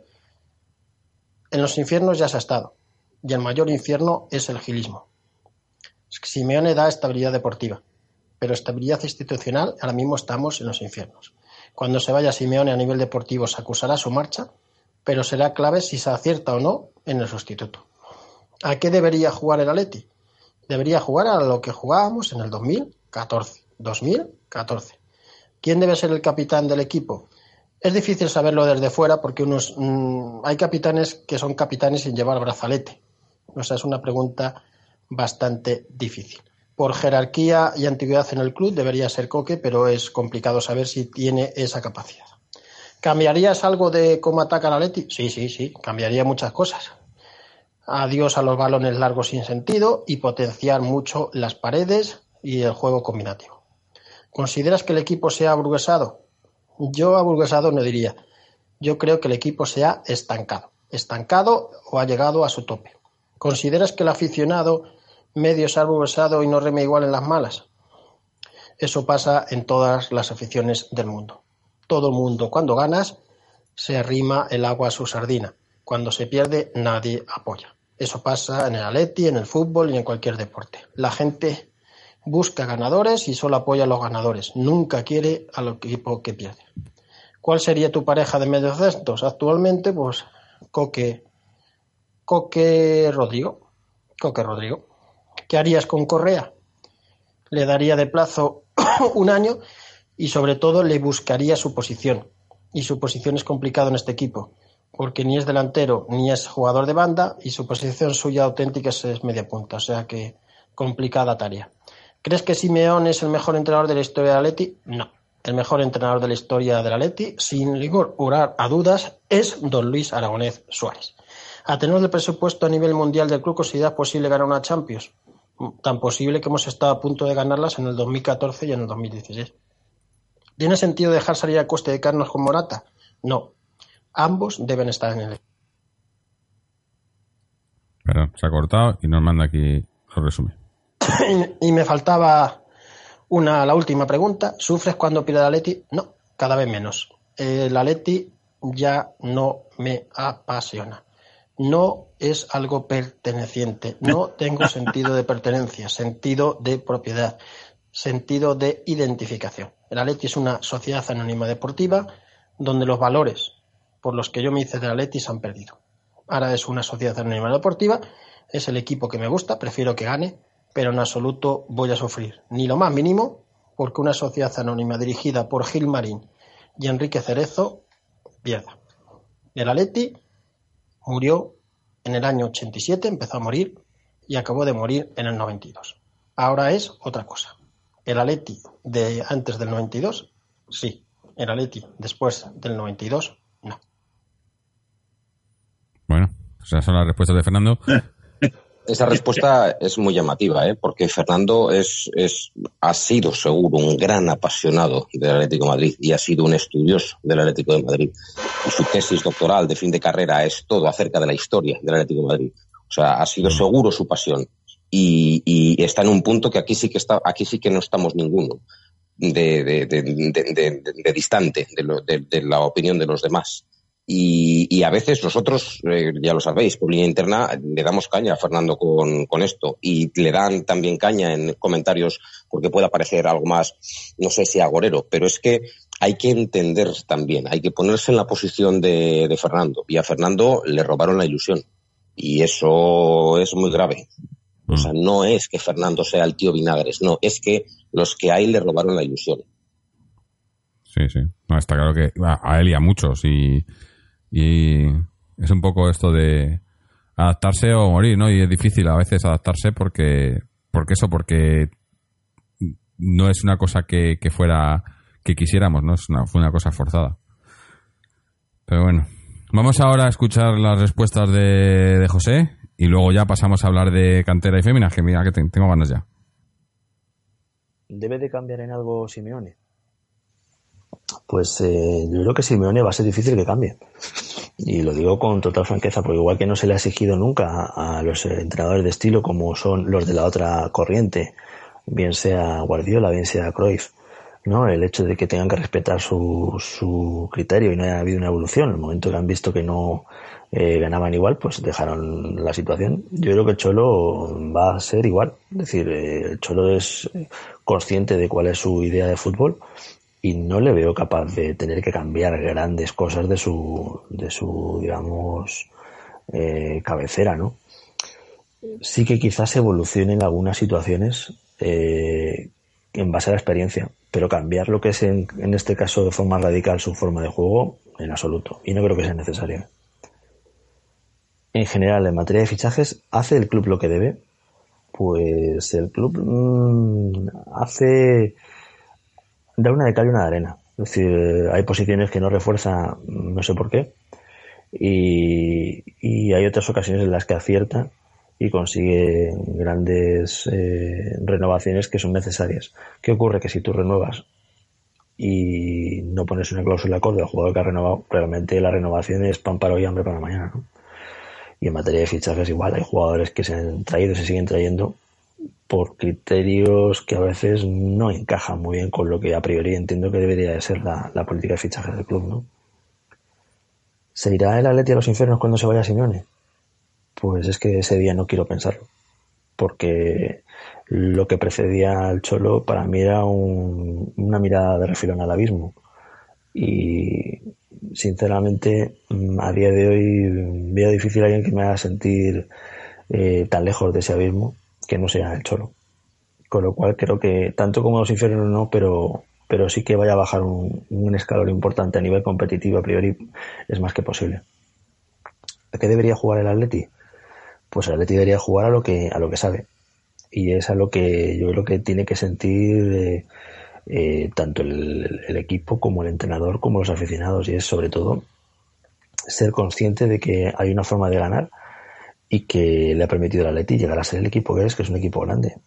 Yo creo que debería jugar sobre todo explotando virtudes como son el contragolpe, que es algo que siempre ha estado en el Atleti, una defensa rocosa y sobre todo nada de virtuosismos innecesarios, es decir, ser efectivo. ¿Quién debe ser el capitán del equipo? Pues a día de hoy difícil. Quizás eh, yo se lo daría por, digamos, carácter, porque le veo con carácter a Saúl. ¿Cambiarías algo de cómo ataca el Atlético? Pues sí, cambiaría varias cosas. Sobre todo el ver los desmarques de muchos de nuestros jugadores. Eh, tenemos grandes jugadores arriba, pero les nutrimos de muy malos balones. Es decir, eh, ni pases en profundidad en condiciones cuando te están marcando el desmarque, eh, ni tampoco hay una jugada de desborde que sea más allá de uno o dos jugadores. Falta mucha capacidad de, de dribbling y sobre todo de, realizar pues simples paredes que te permitan desbloquear equipos que se te cierren atrás. ¿Consideras que el equipo sea burguesado? Pues yo creo que en cierto modo sí, porque en algún momento se ha visto ya que cuando se empieza a tener la panza la panza llena, pues lógicamente mm, ya no se trabaja con igual hambre, ¿no?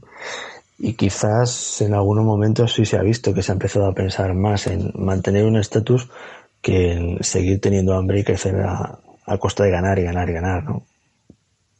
¿Consideras que el aficionado medio se ha burguesado y no rema igual en las malas? Totalmente. ¿Por qué? Por algo muy sencillo. Porque lo que tenemos a día de hoy es aficionados que, que siguen siendo muchos de los que empezaron al inicio, pero hay otros que, que mmm, quizás porque lógicamente hemos tenido cada vez más triunfos, ahora, al haber menos triunfos y alguna derrota, mmm, al no estar preparados, pues empiezan a querer bajarse del barco o simplemente criticar la pintura del barco, ¿no? Y señores, aquí hay que remar siempre, porque si remas siempre quizás es porque quieres ese equipo. No solo se tiene que querer cuando se gana, sino también cuando, y sobre todo cuando, cuando se pierde. ¿Cuál sería tu pareja de mediocentros? Pues eh, yo creo que está claro por lado Rodri y la otra posición eh, tendría que ser alterna entre Thomas y Coque en función del rival. ¿Qué harías con Correa? Pues dejarle como revulsivo para las segundas partes. Creo que no ha llegado a romper todavía como jugador, les ha, se le ha dado muchas oportunidades y, le falta constancia y sobre todo mmm, criterio a la hora de tomar decisiones. ¿Crees que Simeone es el mejor entrenador de la historia del Atleti? Pues a nivel de títulos, creo recordar que por estadística posiblemente sí lo sea pero al margen de eso a mí me transmite muchos valores y, la verdad es que me parece que es un gran entrenador. ¿Qué ocurre? Que luego por encima está también la otra leyenda que es, que es Luis, ¿no? Luis Aragonés. De la historia reciente digamos que sí sería Simeone y de la historia global la sombra todavía de Luis es muy, muy alargada, ¿no? A tener el presupuesto a nivel mundial del club, ¿consideras posible ganar una Champions? eh, sí, sí es viable, porque hay equipos que la han ganado también sin ser quizás el que más presupuesto tiene. Y nosotros las hemos tenido ahí rozándola con los dedos. Es decir, posibilidad hay, pero para eso hay que tener de nuevo el, el, tren en la, en la vía del cholismo. ¿Tiene sentido dejar salir a Costa y quedarnos con Morata? Pues no, no tiene ningún sentido. Porque básicamente el mejor Morata no podrá ser mejor nunca que el mejor Costa, o al menos lo que yo he visto hasta ahora. ¿Sufres cuando el Atleti pierde? Pues sufrir quizás no sé la palabra, pero sentirme mal si veo que ha sido injusto, como ha pasado mal en una ocasión, o si ha sido, en este caso, por falta de intensidad, pues sí, la verdad es que me siento mal. Si el rival ha sido mejor, lógicamente, hay que también ser deportivo, felicitarle y, punto, ¿no? Pero, pero sufrir, sufrir, eh, salvo que sea con determinados equipos que van de blanco, mm, no sufro. Bueno, pues esa es la respuesta de José. Y antes de pasar, iba, a terminar ya, pero tengo todavía que se me olvidaba. Tengo un mensaje de un oyente que creo que lo voy a leer igual. Igual lo debatimos, por, damos, le damos cinco minutos de discusión y luego ya pasamos a hablar de, de Canter Féminas, que sí. Eh, es de, de Vito, que, que nos hace tiempo que no nos escribía, pero ya nos ha escrito varias veces. Y titula el mensaje El futuro del Atleti. Eh, os lo leo. Dice, saludos al podcast Atleti. Hace bastante tiempo que no se escribía y tras la última semana parece que han abierto la caja de Pandora en el Atleti. A continuación expongo mi opinión al respecto. Lo primero es felicitaros por los programas de los partidos de Juventus y Atleti de Bilbao donde habéis hecho un análisis muy exhaustivo de lo que sucedía al equipo, de lo que sucede al equipo, especialmente Israel y José Antonio. Repito, mis felicitaciones. Pienso que todo comenzó en 2014 cuando caímos dramáticamente en la final de la Champions en Lisboa. En esa temporada debimos haber ganado el doblete Liga Copa de Europa. Teníamos el equipo ideal con la defensa en su mejor época, el mejor Araturán, un centro del campo de carácter con Tiago, Gaby, Raúl García y un Diego Costa desatado, pero todos sabemos que tanto Arda como Costa se nos cayeron de aquella final y ya conocemos cómo acabó aquello. Los dos siguientes años seguimos compitiendo al más alto nivel, disputando de nuevo la final de 2016 y con un desenlace totalmente injusto. Como mencionó Israel en el último programa, la diferencia entre marcar un penalti o que se vaya al palo. En ese momento se generó un cataclismo en el club y tras meses de incertidumbre, incertidumbre, el Cholo decidió continuar marcándose su gran objetivo, levantar la Champions League que se nos había negado y que sin duda merecimos. Sin embargo, como Antonio relataba, cada año que pasaba la intensidad del juego se ha ido perdiendo y ello se ha debido a la entrada en años de aquel bloque de jugadores, Godín, Juan Fran, Felipe, junto con la salida por el mismo motivo de los capitanes como Tiago, Gaby y Fernando Torres. El proceso de renovación de la plantilla no olvidemos que se vio truncado con aquella sanción de la FIFA y que nos ha supuesto un año entero de retraso en ese sentido. Y de ahí hemos llegado a la situación actual donde los medios no están masacrando como bien comentasteis, donde los medios nos están masacrando como bien comentasteis, y para colmo estoy leyendo que los grandes clubes europeos prácticamente se están rifando a nuestros jugadores. Desde las ya conocidas presuntas salidas de Lucas al Valle y de Godín al Inter, a las nuevas como la vuelta al acecho del Barça por Griezmann o el Manchester City a por Saúl. Sin olvidar la más que probable marcha de Felipe. La verdad es que me estoy preocupando bastante y me temo que este verano nos espera vivir una revolución en el vestuario ya que, de cumplirse los rumores, habremos de rehacer toda la línea defensiva donde solo nos quedarían Juanfran, Arias y Savic. Dicen que Jiménez también se irá. Y recomponer la delantera. Costa se iría a China y Morata volvería al Chelsea por la sanción FIFA que les han puesto. Se avecinan negros nubarrones los próximos meses y se nos va a hacer muy largo llegar hasta el 1 de septiembre y ver quiénes realmente se han quedado y quiénes serán los refuerzos que sin duda tienen que llegar yo creo que lo que necesitamos, aparte de buenas defensas, es un nuevo goleador tipo Falcao. Eso nos vendría de perlas, pero a ver dónde lo encontramos. En fin, ya veremos cómo transforma Simeone el equipo. Su continuidad es lo único positivo, pese a que muchos quieran echarlo los leones. Que se acuerden dónde estábamos hace 12-15 años, jugando la, la, Intertoto con jugadores y entrenadores mediocres. Saludos y fuerza de ti. Eh... Qué bien me lo estoy pasando. Le veo un poco negativo a este hábito, em, un poco en la línea de, muchos últimamente, pero yo creo que hay que ser positivos, ¿no? Hay que confiar en que el Cholo. Yo creo que, que, que el, eh, en lo que sí que tiene mucha razón y que no hemos hablado mucho estas últimas semanas como justificante o, como causa de lo que pasó, es todo el tema del mercado de fichajes, las, las, dos ventanas que no pudimos fichar, eso ha retrasado toda la, la, la transformación del equipo, pero yo creo que ahora el Cholo tiene, tiene consigo eh, a la directiva y, eh, y yo creo que, que todos los fichajes son compaginados con lo que diga el Cholo. Ahora es cuestión de que el Cholo sepa lo que quiera y sepa quiénes se van a ir. Yo lo, lo digo siempre, yo quiero que, que para junio, cuando termine la liga, ya, ya esté la plantilla del año que viene prácticamente cerrada. Pero eso nos va a costar mucho. Yo hay un matiz que quiero hacer de una respuesta. Bueno, en primer lugar, gracias por el comentario y gracias por las, por las buenas palabras a, a Vito. Eh, Yo hay un matiz que quiero hacer de de la pregunta que había de si hace el club lo que debe en materia de fichajes. Eh, yo creo que este club, cuando llegó Simeone, eh, lo he dicho muchas veces, tenía jugadores alquilados.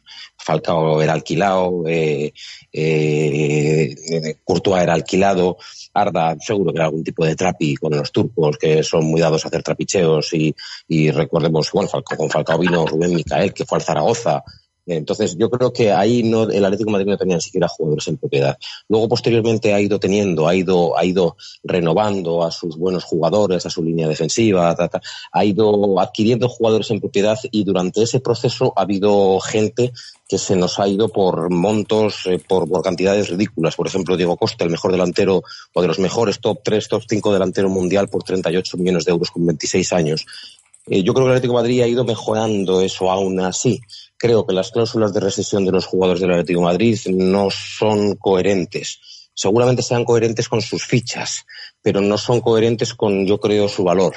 Es decir, si Lucas Hernández se quiere ir porque se quiere ir, adiós muy buenas. Pero ahora bien, dejando en la caja lo que corresponde por Lucas Hernández. Lucas Hernández es un lateral izquierdo central titular, campeón del mundo, 23 a 24 años o lo que sea, y Lucas Hernández tiene que dejar una cantidad muy importante de dinero en caja si Lucas Hernández se quiere ir. ¿Cuánto? No lo sé. 80 será mucho, será poco, eso ya es otra historia distinta, parece poco. Pero así con todos. Que Griezmann ha renovado, que hemos hecho un gran esfuerzo, que no sé qué, pues su cláusula de 100 a 200. Nada de esos 120 que se empiezan a, a leer ahora que vale otra vez que vuelve a bajar, porque esto es un descojono. Esto de las cláusulas que suben y que bajan en, en, en, en estos momentos. Bueno, yo querría, me gustaría una cosa y no sé hasta qué punto pasará. Yo espero que el Atlético de Madrid no haya hecho el esfuerzo de este año, poner toda la carne en el asador, porque jugamos la final en nuestro estadio de la Champions y todo, y haber hecho más de lo que puede hacer por tener los jugadores que tenemos, porque que recordemos, tenemos jugadores, joder, que, ostras, que seguro que eh, si ya estábamos con la plantilla que estábamos, no esperábamos que de repente llegase otro más, Morata, que también tendrá una ficha importante seguramente. Entonces, yo espero que el Atlético de Madrid sepa lo que está haciendo Gilmarín y que, y que no haya dicho, venga, este año toda la carne en el asador y si no sale, pues a tomar por culo. Y, tengo que volver para atrás y, tener que quitarse a un montón de jugadores, a un montón de fichas porque estamos por encima de, de las posibilidades del club. No tengo ni la más remota idea de cómo es eso, pero espero que estemos en una situación sostenible. Y respecto a las eh, finales que ha dicho que fue por un momento, fue por un detalle, es que las finales muchas veces son, son así. Y es cierto que fue así. Aún así, hay cosas que achacar. Aquella final del 14, con Arda Turán y Diego Costa en el campo, yo creo que lo hubiéramos ganado. Y eso que aquel seguramente era el, real, el mejor Real Madrid al que nos hemos enfrentado en estos años. Pero yo creo que con esos dos jugadores y tal como estaba el equipo, si hubieran estado bien, si hubieran llegado bien, si hubiera entrado el balón el balón, la rosquita aquella que dio, ¿quién, quién la dio? La rosquita, Adrián, la rosquita que paró Willy Caballero, que dijo, tócate los cojones ese portero. Ahí está la Málaga. Eso es, ahí estuvo la Champions en esa, en esa historia. Pero luego siempre hay cosas, o sea, esos cambios que, que, que Simeone luego con el tiempo ha hablado de ahí, eso de sacar a Sosa y quitar a Raúl García del campo en un momento en el que vamos ganando 1-0 y tal. Eso, eso, eso seguro que le, que, que, que le corroe. Y en Milán también pasó una cosa. En Milán hubo un momento en el que el, en el, que el equipo y Simeone no hicieron, quizá él pensó que acertadamente, lo que el público estaba demandando. Yo estaba allí y yo recuerdo cuando entró el gol de Carrasco que la, que la, que, que, que la grada se volcó con el ahora, ahora, ahora, Leti, ahora. Y es que era ahora. Era ese el momento en el que no debíamos de volver a especular, debíamos de ir a por ellos. Y Simeone hay una cosa que hace y es que especula, especula y muchas veces le ha salido bien, más que mal, pero otras veces le sale mal y cuando le sale mal algo por especular es un justo castigo realmente. Y, y de hecho, esa filosofía de Simeone que propone en la UEFA de que el, que juega, que tiene ventaja el que juega el segundo partido en el campo contrario, como ha sido en este caso la eliminatoria con la Juventus, porque tiene 120 minutos para meter un gol que vale doble en caso de empate, que es una realidad, que es cierta, no es más que un reflejo de la especulación de Simeone. De hecho, fíjate lo que he llegado yo a pensar. He pensado que hubiera sido más provechoso para el Atlético de Madrid haberse ido a Turín con un 0-0 que como se fue, con un 2-0. Porque con un 2-0 todo lo que hicieron fue tratar de defender, defender, defender, hasta que llegó un momento en el que estábamos cao y quedaban 10 minutos y ya el equipo no sabía, no sabía qué hacer, no sabía, no sabía, no tenía fuerza para atacar. Sin embargo, si hubiéramos ido con un 0-0 desde el principio, el equipo, estoy convencido de que hubiera de que hubiera planteado el partido de otra manera distinta y la eliminatoria de otra manera distinta. Y, y ese es el, uno de los, para mí, errores de Simeone, el, la especulación. Puede ser. Yo quiero, quiero decirle una cosa a, al, a, al oyente que nos ha escrito y a todos los que nos oyen y a, a todos y a todas los que nos oyen. Eh, eh, damos por hecho de que va a haber jugadores que, que, que todos los jugadores que se están que están saliendo en, en la prensa van a salir. Eh, estamos hablando de la prensa deportiva de este país. Eh, ni puñetero caso. Ahí, ahí, ahí. Porque acertarán en, acertarán en una de todos los que dicen. Obviamente tienen que acertar en uno porque no se van a quedar todos. Pero estamos hablando de la prensa deportiva de este país que es, eh, bueno, me voy a callar por respeto, pero que no hagamos caso. Eso. No consuman, quiero- no consuman. No sé si puedo opinar. Dale, me, dale. Lo estoy pas- me lo estoy pasando. Vamos, yo estoy encantado de estar con todos vosotros porque somos la hostia, los atléticos. Cláusulas que suben, cláusulas que bajan, gente que se sube al barco, gente que se baja. Yo- perdonadme, pero es que me lo estoy pasando. Y luego el, eh, jugadores que se van, jugadores, jugadores que, bueno, yo no, yo quiero recordar que hace 24 horas hizo el ridículo Argentina en, nuestro estadio. Cuidadín con el Cholo, que pasó mañana va a salir que lo tiene ya cerrado con Seguro, Argentina. la prensa está la que cae. entonces, entonces, quiero, eh, eh, esto es lo bueno de este, lo bueno y lo malo y Ginny, ya de este Atlético. Eh, eh, el, el mundo deportivo, y perdón por hacer, y yo es que prefiero, es un diario que yo prefiero desgraciadamente a la prensa deportiva madrileña, el mundo deportivo daba por hecho que Felipe Luis lo tenía cerrado y que asumiría ser un lateral izquierdo suplentísimo en el Barcelona. o sea, estamos en lo de siempre, no es una cosa que sea, que sea extraña. Eh, todos, de- desde, desde que llegó el Cholo, todos los jugadores se van, se va todo el mundo. además, en estas fechas siempre pasa lo mismo. Siempre se va no sé quién a no sé dónde. Y yo, mm, lo que era ya totalmente en serio, eh, sí que quiero aportar respecto a este tema. Mm, No es información, es opinión, pero por lo que yo veo, por lo que yo siento, el- bueno, Felipe Luis es que está pidiendo un imposible, no se le pueden dar tres años, entonces Felipe Luis marchará, eso seguro, y el problema lo tenemos en el lateral izquierdo, porque Lucas, en mi opinión, y esto es mi opinión, y, y creo que con sus actitudes demuestran, quiere irse ahí, a, a- quiere irse a estar un año o dos, tomarse una caña en- ahí en, en, en, Múnich y, jugar con su hermanito, ya sabemos, ya sabemos, dos- ya sabemos dónde. Esta es mi opinión ¿eh? de, los planes de Lucas. Entonces, contra un tío que se te quiere ir, eh, los jugadores juegan donde quieren. Y dicho esto, también eh, hay detalles que, que, que yo sé que lo que digo, lo que voy a decir, eh, a lo mejor mm, aquí no es, no es bienvenido, pero también hay que echar de menos la reacción de Gil, la reacción energética de Gil, que a veces se volvía en, en- en tener más miedo a la reacción. Y coño, ese respeto, yo quiero saber qué hubiese pasado en la, en la final del, en la primera, en la final de Lisboa hasta es- eh, de haber estado Gil presente, que nadie se olvide que si, en, en que si después de rematar ese balón de cabeza el ínclito, eh, Sergio Ramos, levanta el brazo, eh, Kuipers, y pita, y, y, pita una falta, a nadie le hubiese extrañado y eso nos hubiese dado una Champions. ¿Qué demonios? Es que también vamos a hacer referencia a, a las cosas como son. Nadie da un puñetazo encima de la mesa diciendo estoy harto y siempre nos vienen tenga- y siempre nos vienen perjudicando. Hay un penaltito que, vamos a ver, nos merecimos caer eliminados contra la Juventus. Y ahora estoy hablando totalmente en serio dentro de lo bien que me lo estoy pasando. Pero hay un penaltito a Correa en el minuto 93 que quiero yo recordar lo que le pasó a la Juventus el año pasado cuando llevaba 0-3 y tenía a los de siempre eliminados. Mm. Penaltito en contra y, y expulsión nada menos que de Bufón. Penaltito y expulsión de Bufón en el 90 cosa que este año no se han atrevido a hacérselo contra el no- con todo el desastre que era ese partido, si el penaltito a Correa en el 92 lo pita, estamos, estamos hablando ahora de otra cosa. Sí. Entonces quiero, quiero, Es- quiero es- también decir que, que, que, que, no, que, no, no- que, que no nos tienen cuenta, o sea, que somos perjudicados siempre, y no quiero ir de llorón, pero es que es una obviedad. Es que no, no, no hay no hay defensión por parte institucional, siempre la defensión la- Claro, la, la tiene que hacer el propio Cholo, ¿no? Y, y- y eso- y hasta ahí hemos llegado, ¿no?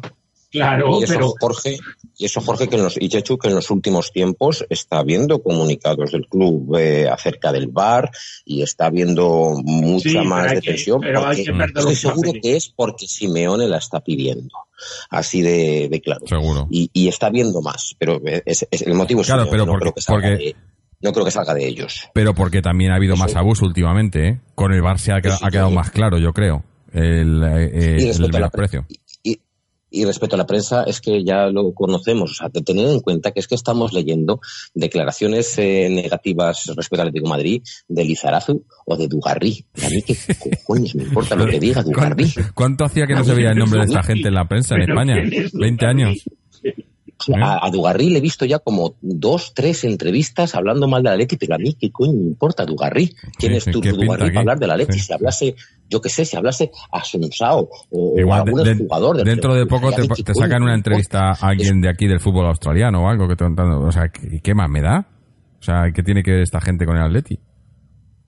En fin. Y sí, y, y nos quieren vender a todos, sí, pero ahí es donde entra el club en juego, obviamente, y donde entran en juego las cláusulas de rescisión, insisto, que se quiere, y luego que se quieren llevar a Lucas. Oja, mira, si, si en no, lugar de no, 80 que no fueran- es que se lo quieran ir, es que si en lugar de es- 80 fueran es que es el- 150. Sí, pero da igual, 80 si es que fueran se quieren 150, la fuerza, pero la fuerza te la da la cláusula de rescisión, la, en la negociación del, del contrato.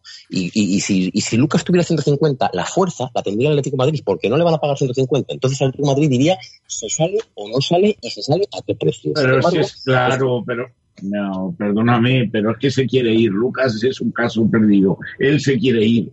No, bueno, en fin. Sí. Eh, Bueno, Yo- pues yo ahí- ya, pero que deje la morterada. Claro, yo ahí Ah, me acuerdo de lo que lo que dijo Torres, ¿no? Antes de irse. Eh, los que no estén a gusto, los que no quieran estar, que se vayan, pero que lo digan y que se vayan. Sí. Y ya está. Y, y se arreglan las cosas. Pero tampoco regalarles. O sea, ¿sabes? es- es- esa política mm, de a los mayores de X años les renovamos año a año, yo creo que es que esto no es, esto no, no, no puede ser No una tiene cosa mucho fija, sentido, ¿eh? No, no puede ser, estoy de acuerdo. Estoy Que de a. Felipe lo renueven, le ofrezcan un año, pues tiene sentido, porque es que Felipe vemos que está en una, bueno, pues quizá parece una decadencia física que no le permite jugar. Pues, oh, joder, es que, es, es que daros cuenta las últimas lesiones de Felipe. Es que no lo habéis visto lesionarse. No lo Pero hemos visto lesionarse. No lo hemos de visto, repente, pero de repente eh, acaba el partido y, y- y- y después de acabar el partido se clava cuatro partidos sin jugar. Es claro. que no hemos visto ni en, ni en qué momento se producen las lesiones. O sea que es que es una cosa ya súper llamativa. perdóname, Entonces, Israel, es que este, este, este lateral el año pasado ya por el mismo tema jugó en 15, 20 partidos, no más. O Correcto, que- correcto. Entonces, Oye, es un caso claro pero- en el que en el que es válida la política de que no se le Claro. puede ofrecer dos años a Felipe Luis, un año y ya vamos viendo. Mm. Y hablo, Claro. ojo, eh, hablo del mejor lateral izquierdo que he visto yo en el Atlético de Madrid. Pero luego está el caso de Godín. A Godín hay que ofrecerle que ¿Cuántos partidos ha jugado este año Godín? Lo ha jugado prácticamente todo, no ha estado casi nada lesionado, a, nivel, a, un altísimo, a un altísimo nivel. Pues a Godín sí que hay que ofrecerle, porque su pasado dice, su último año y sus dos últimos años de rendimiento dicen que puede dar dos más. Sin embargo, Felipe, hay grandes dudas de que pueda dar dos años más. Entonces, esto no debiera ser una cosa fija, debiera ser pues en función del jugador. Es que no tiene sentido que esto sea más que eso. Por eso no tiene ningún sentido, no tiene ni pie ni cabeza. Efectivamente, a Godín se le pueden ofrecer dos años y do- un dos más uno o algo así, y, y- y a Lucas le puedes ofrecer uno y, uy, a Lucas, a Felipe, perdón, eh, se le puede ofrecer uno y gracias. Efectivamente, esto nos está lastrando, este, Mm. esta política extraña que, que pues, son criterios que no, es que eh, no puedes hacer esos criterios en el fútbol. Estoy de acuerdo con esto que ha dicho por, eh, eh, Israel, porque es que no puedes hacer estos criterios en, un- en- en- en un deporte donde uno y uno no son dos. Tienes que ver caso a caso y jugador por jugador. Y entonces no puede ser. Hay jugadores que con 36 años siguen rindiendo eh, de un modo espectacular.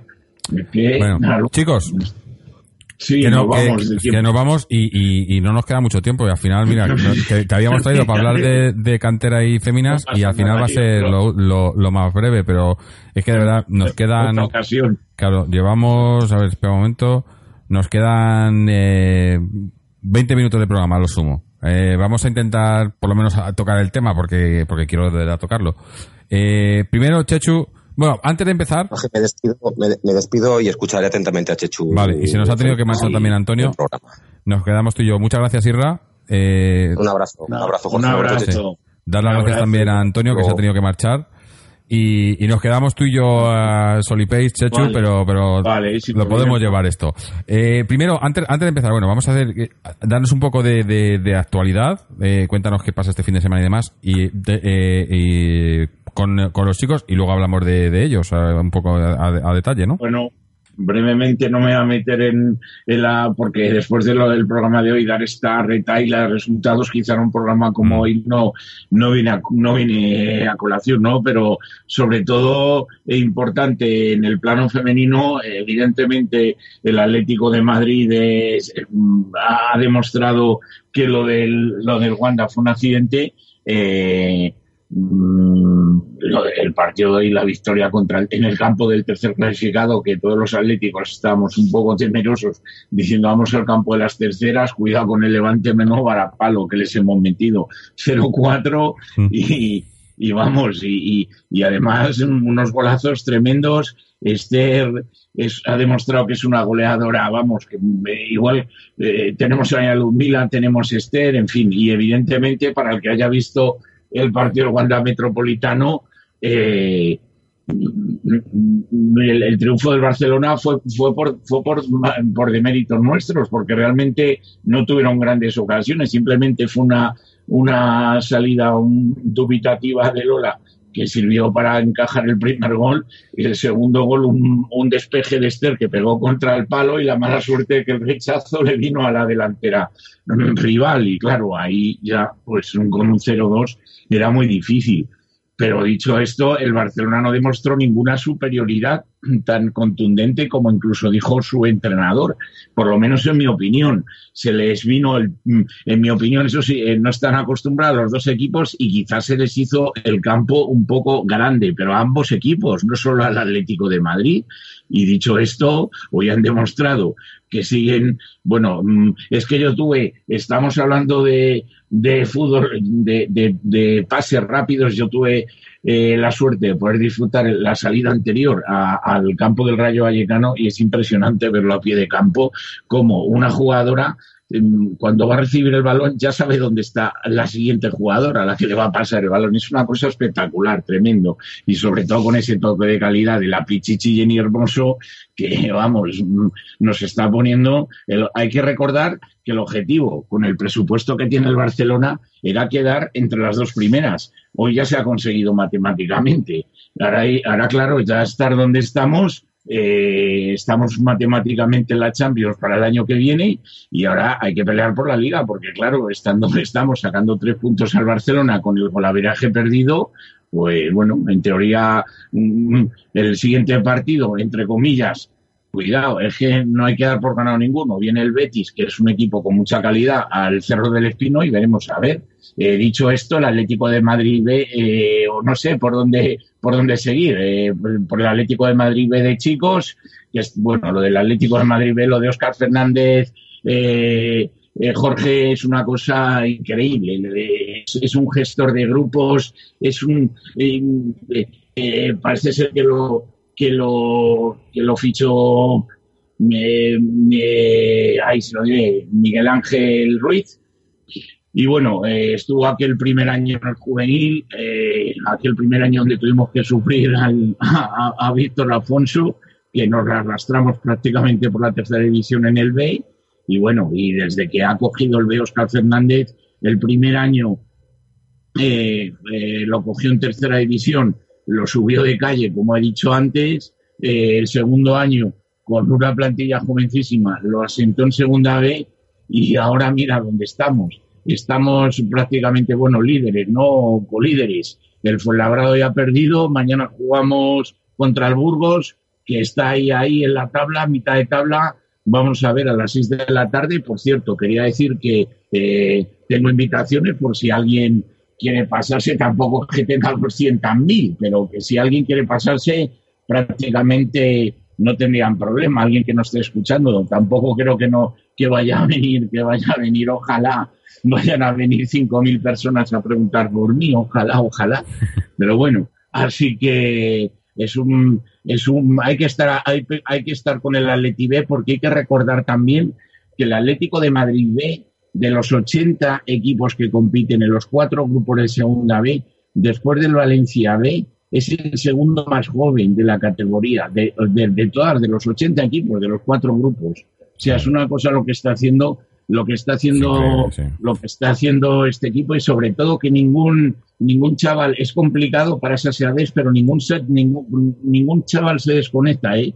Porque claro, eh, la, la, labor de Oscar Fernández es complicada. Intenta recuperar jugadores, eh, que se desconectan, lesiones, no sé cuántos, y el último que se está enganchando es Mani, que por una lesión había empezado desconectado totalmente y está entrando totalmente el bravo extremo eh, rojiblanco. Así que tenemos ahí mmm, dos mmm, posibles alegrías que vamos, eh, y Oscar va a ir a por ello. Es que, eh, bueno, el Fuenlabrada ya ha perdido, tiene 52 puntos, igual que los que tiene el Atlético de Madrid B, luego el San Sebastián de los Reyes 50, la Leonesa 50 y el Castilla también 50. O sea, está, está, está la categoría en un puño.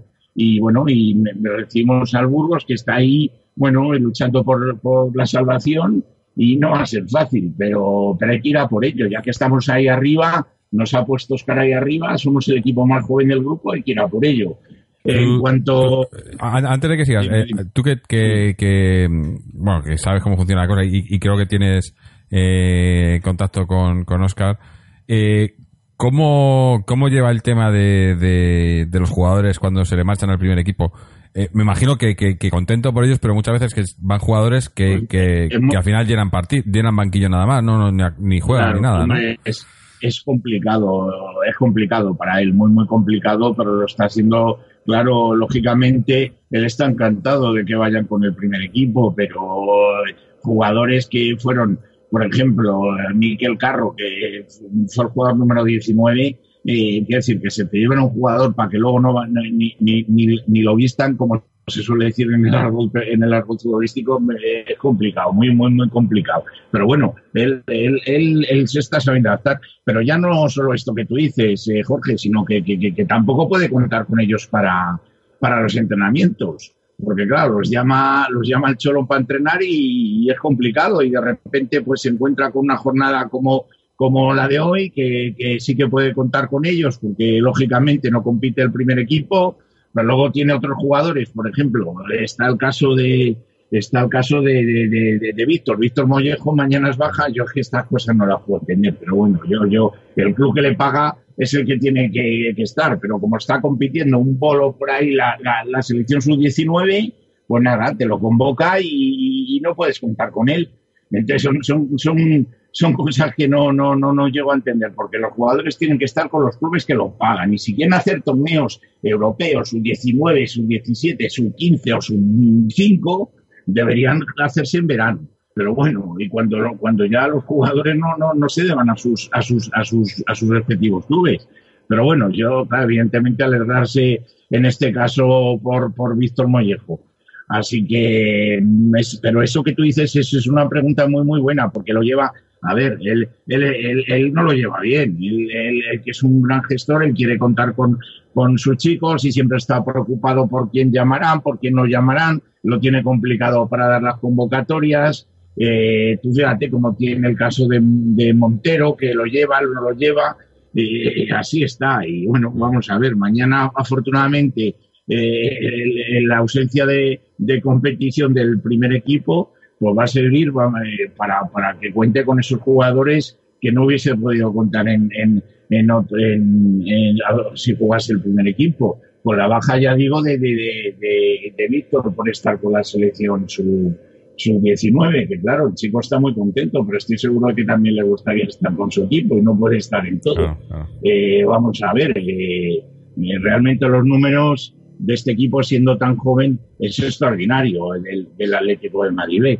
Pero si no, eh, también hay que decir que eh, hay que hay que hay que darle todo el mérito que, que no, no no lo he dicho a Mister el femenino eh, de, de, de García Vera porque porque es, es parece ser claro ella era una analista dentro del club y él sabe dónde estaba un gran gestor del vestuario Eh, está demostrando que no sota caballo y rey su predecesor que a mí no- nos dio dos ligas a mí no me termina de convencer y yo lo digo y nos dejó dos ligas a mí no me termina de convencer era sota caballo y rey este no, este igual te deja sin convocar a Esther que te la pone titular en un partido dificilísimo como es hoy. Eh, no sé, eh, da oportunidades también a las canteranas. Eh, y bueno, a pesar de las dos derrotas, eh, no sé, yo cualquier oyente eh, que nos esté escuchando, eh, que, de, 20 que de, 20 de 25 partidos hayas perdido dos, que hayas perdido dos, es verdad que contra el segundo clasificado, pero hayas ganado los otros 23, es que son unos números bestiales del Atlético femenino. Es que es así, es que es una cosa que evidentemente no ha podido hacer ni el Barcelona. Es que los números lo dicen todo. En 25 partidos se han marcado 83 goles y solo se han encajado 17. Es que son unos números bestiales. Y luego, ya no solo eso, sino que ver la rapidez del juego. Eh, llevamos tres goles olímpicos a favor. Es que es una cosa increíble. Tres goles de córner directo. Es que, vamos, que son cosas eh, que, que esas cosas solo se consiguen con trabajo. Sea, goles de faltas directas, goles de colocación. El primer gol en, en, en, Vallecas que, que, que, te quita la ansiedad, porque claro, abres pronto el melón y te quita la ansiedad, porque ya, ya, ya tienes el objetivo ahí, ya, ya vas ganando 0-1, ya dependes de que el otro equipo, que lo tiene muy difícil, te consiga empatar. Pues es un gol que, que estamos adoleciendo con los chicos. Es una falta muy, muy, muy bien puesta. Que quiero recordar que fue, no recuerdo quién la puso, quiero recordar que fue, sí, Sosa, cómo no, Sosa, Sosa y un, y un remate de la Alessandri, eh, que es una de las centrales, tremendo, al fondo de la red. Entonces, estas cosas se nota, se nota el, se nota el, el trabajo, el trabajo de laboratorio y el trabajo en equipo y tiene mucho, mucho mérito. Entonces, para los primeros equipos de la cantera, de, de, luego de, para abajo ya sería de cadetes para abajo sería otro costal, pero los primeros equipos, digamos, los más mayores, es extraordinario. Lo del juvenil masculino, el otro día es verdad que se salvó, que se salvó, pues ya era hora de que nos pitasen un penalti dudoso a favor. Y el otro día empatamos con el Madrid con un penalti último minuto muy, muy dudoso, que para mí no lo era, y es tremendo. Eh, fíjate que estamos empatados con el Madrid a 75 puntos, pues que los números son tremendos. A 75 puntos estamos empatados con el Galaverat también particular eh, eh, empatado, pero nosotros tenemos el partido mañana, ellos ya han ganado, el, eh, ellos ya han ganado y le sacamos en realidad tres puntos. Mañana tiene un rival difícil, juega en el campo del quinto clasificado, que es el Extremadura, y bueno, es un rival complicado pero es que quedan solo tres partidos en juego. Al Madrid le quedan dos. A nosotros nos quedan el de mañana y dos más. O sea, es que es tremendo. Lo del juvenil, un división de honor. Un división de honor también.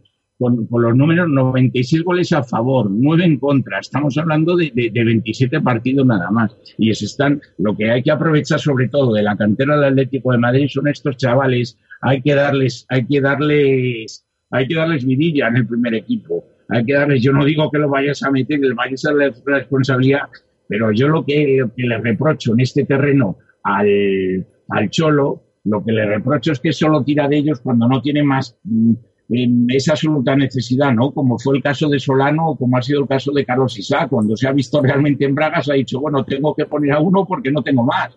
Pero no, tienes que ir metiéndolo poco a poco, poco a poco, que todos estos chavales que están apretando fuerte no se, no, no, no se nos pierdan o, o vayan a destacar por ahí en otros equipos. Porque lo que no puede ser, que de eso no hemos hablado, lo que no puede ser es que un jugador se te vaya, se- como es el caso de Rodrigo, se te vaya al, al Villarreal, se te vaya al Villarreal y porque, lo- porque creas que es muy bajito y luego te vaya a medir 1,90 y tengas que pagar 30, mi- 20, Sí. 30 los millones que sean por él. No, si ha sido tuyo, eh, tienes que valorar su calidad y ir metiendo Eso- poco a poco. Eso es algo muy típico de los de enfrente, ¿no? Y que yo pensaba que nosotros Claro. no, pero, pero sí también, ¿no? Claro. Hay que, tienes que darle valor a tu cantera y no esperar a, eh, porque yo lo sé de, Claro. de, de- lo sé por, o sea, eh, no en persona, pero de, de- por eh, alguien que me lo ha dicho directamente de, de- eh, que, que ha sufrido esto. En, eh, en, en los de enfrente, llevar a un chaval de 15 años, 16 años eh, a hacerle las pruebas, le dicen, sí, sí, es muy bueno, eh, encajaría perfectamente en, en nuestro tal, le queremos, eh, pero no le vamos a fichar. ¿Y por qué? Dice, pues porque le vamos a dejar que se vaya a otro equipo y si cuando, cuando se haga profesional eh, bueno de verdad, pues entonces pagamos los, los 20, los 30 millones que haya que pagar y ya Eso, está. claro. y, y esa política Pues- eh, en un equipo que, que, que les haga el dinero debajo de las piedras, pues lo entiendo, pero nosotros que estamos eh, peleando por, por, por rascar dos millones, pues no, Claro. no debería de ser. No debería de ser. Claro, claro, y que cuidarlo más. se- claro, y hay que estar pendientes y la forma, la mejor forma de cuidarlo, porque claro, Oscar, mm, Oscar Fernández eh, lo- está haciendo todo su trabajo de una, vamos, en mi opinión, con, ma- con matrícula de honor. Y una de las cosas que realmente, de cara a esa pregunta, que no lo puedo decir, y, y realmente yo me la aplico porque la- con Oscar, no sé, en lo personal, por lo que sea, le conocí, tengo mucho, muy buen feeling con él, me considero amigo suyo, eh, no le puedo, claro, no, no, no, el tema de, el tema de que participe, ya sabemos que es harina de otro costal aquí, si no te puedo asegurar que participaría encantado, Eh, Mm. y, y, y- claro, y lo que no puede hacer Oscar es meterlos en el primer equipo a jugar porque no depende de él, claro. Entonces lo que hay que hacer es meterles poco a poco y yo creo que el Cholo, eh, pocos partidos hemos tenido resueltos este año, pero cuando hemos tenido un partido 2-0, 3-0 y tienes a un chaval de esos en el banquillo, hay que meterlo. Hay que meterlo, eh, no hay que no hay que dejarlo ahí en la grada calentando, ¿no? Y, y a lo mejor mm, buscarlo como alternativa. Eh, ¿De qué me sirve tener a Víctor Mollejo calentando en San Mamés para que luego nada? Simplemente calentó y ya está. No sirve, no. Mm. Hay que meterles, hay que dar, hay que darles la, hay que darles la alternativa. Y es un poco lo que yo censuro al Cholo. Eh, vamos a ver ma- mañana lo que pasa con los, con los, con los dos equipos, eh, los, los dos equipos que tenemos eh, en competición masculina y hacer mención, eh, ya te digo que a estas alturas dar esa retaila de resultados, pues mm, el que quiera lo puede consultar Mm. mm, en la página web. Nos estamos quedando sí- ya sin tiempo, sí. Sí, pero sí quería hacer mención eh, para que veas lo que es tener unos malos gestores. El Atlético Madrileño, División de Honor, que eh, recordemos el año pasado ganó la primera, la primera liga de su historia de una forma sorprendente, eh, está el tercero, ya se ha quedado práctica, bueno, y sin prácticamente, se ha quedado sin opciones, está con 56 puntos, el tercer clasificado eh, a 6 puntos del líder, que quedan dos partidos, o sea, sin opciones. Eh, hay que decir que, tiene mm, tres puntos por sanción, tres puntos que perdió eh, en el campo del que hoy en día es, es último clasificado, el Racing de Algemesí, por una alineación indebida, eh, y hay suficiente, eh, suficiente gente trabajando para que estas cosas no pasen por un jugador que arrastraba una, una sanción de la temporada pasada y en el primer partido de liga se, le- se alineó y nadie cayó en que, en que tenía acumulación de amarillas. Por favor, estas cosas en un Atlético de Madrid no puede pasar. Que le pase a los del frente, pues bueno, a mí me da igual lo que le pase a los de la otra acera. Mm. A mí me da exactamente lo mismo. Pero ya te digo, esto es una pena a- hacer mención al Atlético madrileño, la gran temporada que está haciendo y, y bueno, mandar ánimos también. Eh, hay que decir que uno de los equipos que peor lo está pasando sería muy largo de explicar, pero si las cosas se mantienen, que está por ver qué va a pasar con el femenino el año que viene, se va a crear una categoría nueva, una especie de primera vez femenina, se va a llamar así, y hay que entrar entre los cuatro primeros. Y nuestro filial, nuestro primer filial lo está pasando un poco mal, pero bueno, están peleando ahí, están haciendo lo que pueden. Eh, si consigue meterse entre los cuatro primeros, ascendería a esa nueva categoría y seguramente esto implicaría que nuestro tercer equipo, el femenino C, también felicitarles porque están haciendo que lo sepan nuestros, nuestros oyentes y el tercer equipo femenino, es, siendo niñas prácticamente de 14, 15 años, es increíble compitiendo contra, pues eso, contra jugadoras de veintitantos, de, treinta años, están haciendo, van líderes en, digamos, lo que es la categoría de bronce, para que los oyentes lo entiendan, y, llevan una sola derrota a estas alturas, unos números extraordinarios. Así que todos los equipos, sí, sí, increíble, todos los equipos van, van viento en popa, y yo insisto, sobre todo, reclamar el apoyo de la afición, eh, que parece que estamos aburguesados también un poco en el desplazamiento. Sé que es un peñazo, un coñazo ir al Cerro del Espino, un coñazo, pero hay que estar con estos chavales porque no hay que olvidar lo importante que sería meter el Atlético de Madrid B en segunda división. Es que el primer año de Correa, que estamos aquí hablando todos de Correa, eh, hay que recordar que el primer año que llega Correa se lo pasó la temporada en blanco tuvo ese, ese sustito en el corazón y luego se la pasó en blanco porque claro, no podía jugar en el primer equipo y el segundo equipo en aquella época estaba en tercera división. Y claro, un tío como Correa, pero tenemos ahora, Correa, tenemos ahora al chico este a Nehuen Pérez también, ¿no? que, podía estar jugando con el B. Claro, claro, pues eh, todos estos chavales que van llegando y tal, pues el Atlético de Madrid en segunda división Mm, vamos, sería un salto de calidad importantísimo, no solo eh, también en el tema económico, que también ayudaría, aunque alguno piense que hay más gasto, también ayudaría mucho, pero, pero por supuesto en el terreno deportivo, porque los jugadores se foguean mucho mejor así y el Cholo los puede meter casi directamente en el primer equipo. Así que hay que estar, hay que estar ahí todos un poquito con el Atlético de Madrid. Así conseguimos eh, que se vaya llenando un poquito del cierre. Ojalá. Bueno, Chechu, eh, lo vamos a tener que cortar. Mira, mira que me jode porque quería haber hecho más, pero lo dejamos para el siguiente especial. Eh, cuando haya otro parón de selecciones, si hay antes de. Sí, creo que hay otro antes de que termine la liga. Pero si no, lo dejamos. Eh, pero lo, dejamos ahí en la recámara. porque la verdad que podíamos estar hablando de esto largo y tendido. Pero ya, ya, nos hemos pasado. Llevamos dos horas y veinte de programa. Y como digo, tampoco queremos aquí dejar que la gente no descanse. Así que, eh, antes de despedirnos, eh, voy a, tengo un pequeño audio de, Fernando sobre el socios, en la, creo que nos cuenta el partido que tienen mañana. Y, ya nos, vamos a ir, a ir yendo. A ver, un momento, aquí lo tengo. Vamos a poner el, audio de Fernando antes de despedirnos. Hola, atléticos y atléticas. Mañana domingo es un día grande en la dinámica del Atlético Club de Socios. Día grande por dos motivos. Juega el equipo de baloncesto, que empieza el playoff a las once y media en el Deportivo del Bercial Juega el primer equipo a las 5 de la tarde en el Bercial también, ante uno de los favoritos al ascenso, el sitio de Aranjuez, pero sobre todo es un día mágico, un día especial, porque se celebra una asamblea ordinaria de socios. Una asamblea ordinaria de socios. Muchos atléticos no entenderán lo que significa esto. Un club donde los socios votan, donde los socios eligen, donde los socios mandan, donde los socios pueden ser presidentes, pueden ser directivos, pueden montar mociones de censura, pueden echar abajo las cuentas presupuestarias del club. Es definitiva, los socios deciden, los socios son los dueños del club. Un club donde no mandan dos mangantes, donde no mandan unos tipos que se hicieron con la apropiación indebida del club.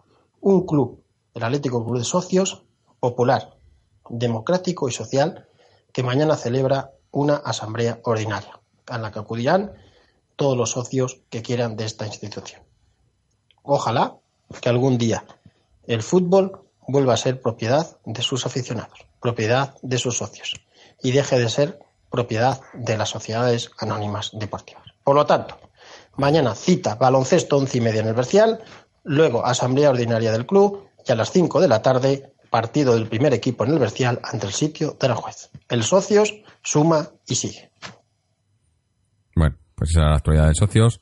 Y nos vamos a despedir ya, no sin antes dar las gracias una vez más a, a Chechu por haber estado aquí con nosotros, a, a, Israel y a Antonio que han estado también aquí, a Fernando por mandarnos sus audios, a José por mandarnos los suyos, a todos los que nos seguís y nos escucháis, en especial a los que nos eh, apoyáis económicamente a través de iBox, convirtiéndoos en fans de iBox, sistema mediante el cual, a través de un pago de un euro con cincuenta al mes, podéis escuchar el programa sin interrupciones en iBox y también escuchar los programas en directos que, que hacemos eh, eh, semanalmente en los partidos de liga. Estos especiales no los solemos emitir en directo, el de hoy no ha sido, pero los demás los solemos emitir en directo eh, en exclusiva para nuestros fans de iBox que pueden escucharnos y participar en el programa a través de nuestro chat en directo. Eh, como siempre, recordaros nuestra página web www.atleticontreses.com donde podéis encontrar eh, este eh, programa y todos los anteriores. Podéis suscribiros a podcast a través de iTunes, RSS, iBox, Spotify, etcétera. Contactar con nosotros, cualquier duda, cualquier sugerencia y tener los medios de contacto y seguirnos en las redes sociales, ya sea Twitter o Facebook. Eh, con esto nos vamos a despedir. Eh, tenemos eh, partido ya, vuelve, vuelve la liga la semana que viene. ¿Dónde tenemos el partido? Ahora mismo, espérate, no tengo, estoy ahora mismo desconectado. jugamos, jugamos. Jugamos en, eh, contra el Alavés, creo, puede ser, no sé, me estoy tan perdido. Un momento que lo, lo tenía fuera. aquí y es. Eh, jugamos fuera, fuera, desde luego, fuera seguro. Son sí, dos contra salidas Alavés, sí, sí, era salida. Sí. Contra el Alavés el sábado a las nueve menos cuarto de la noche. Así que bueno, pues me imagino que estaremos aquí grabando esa, esa noche, después de ese partido, y a ver si podemos estar hablando de una victoria de Atleti. Así que hasta entonces, y como siempre, Aleti.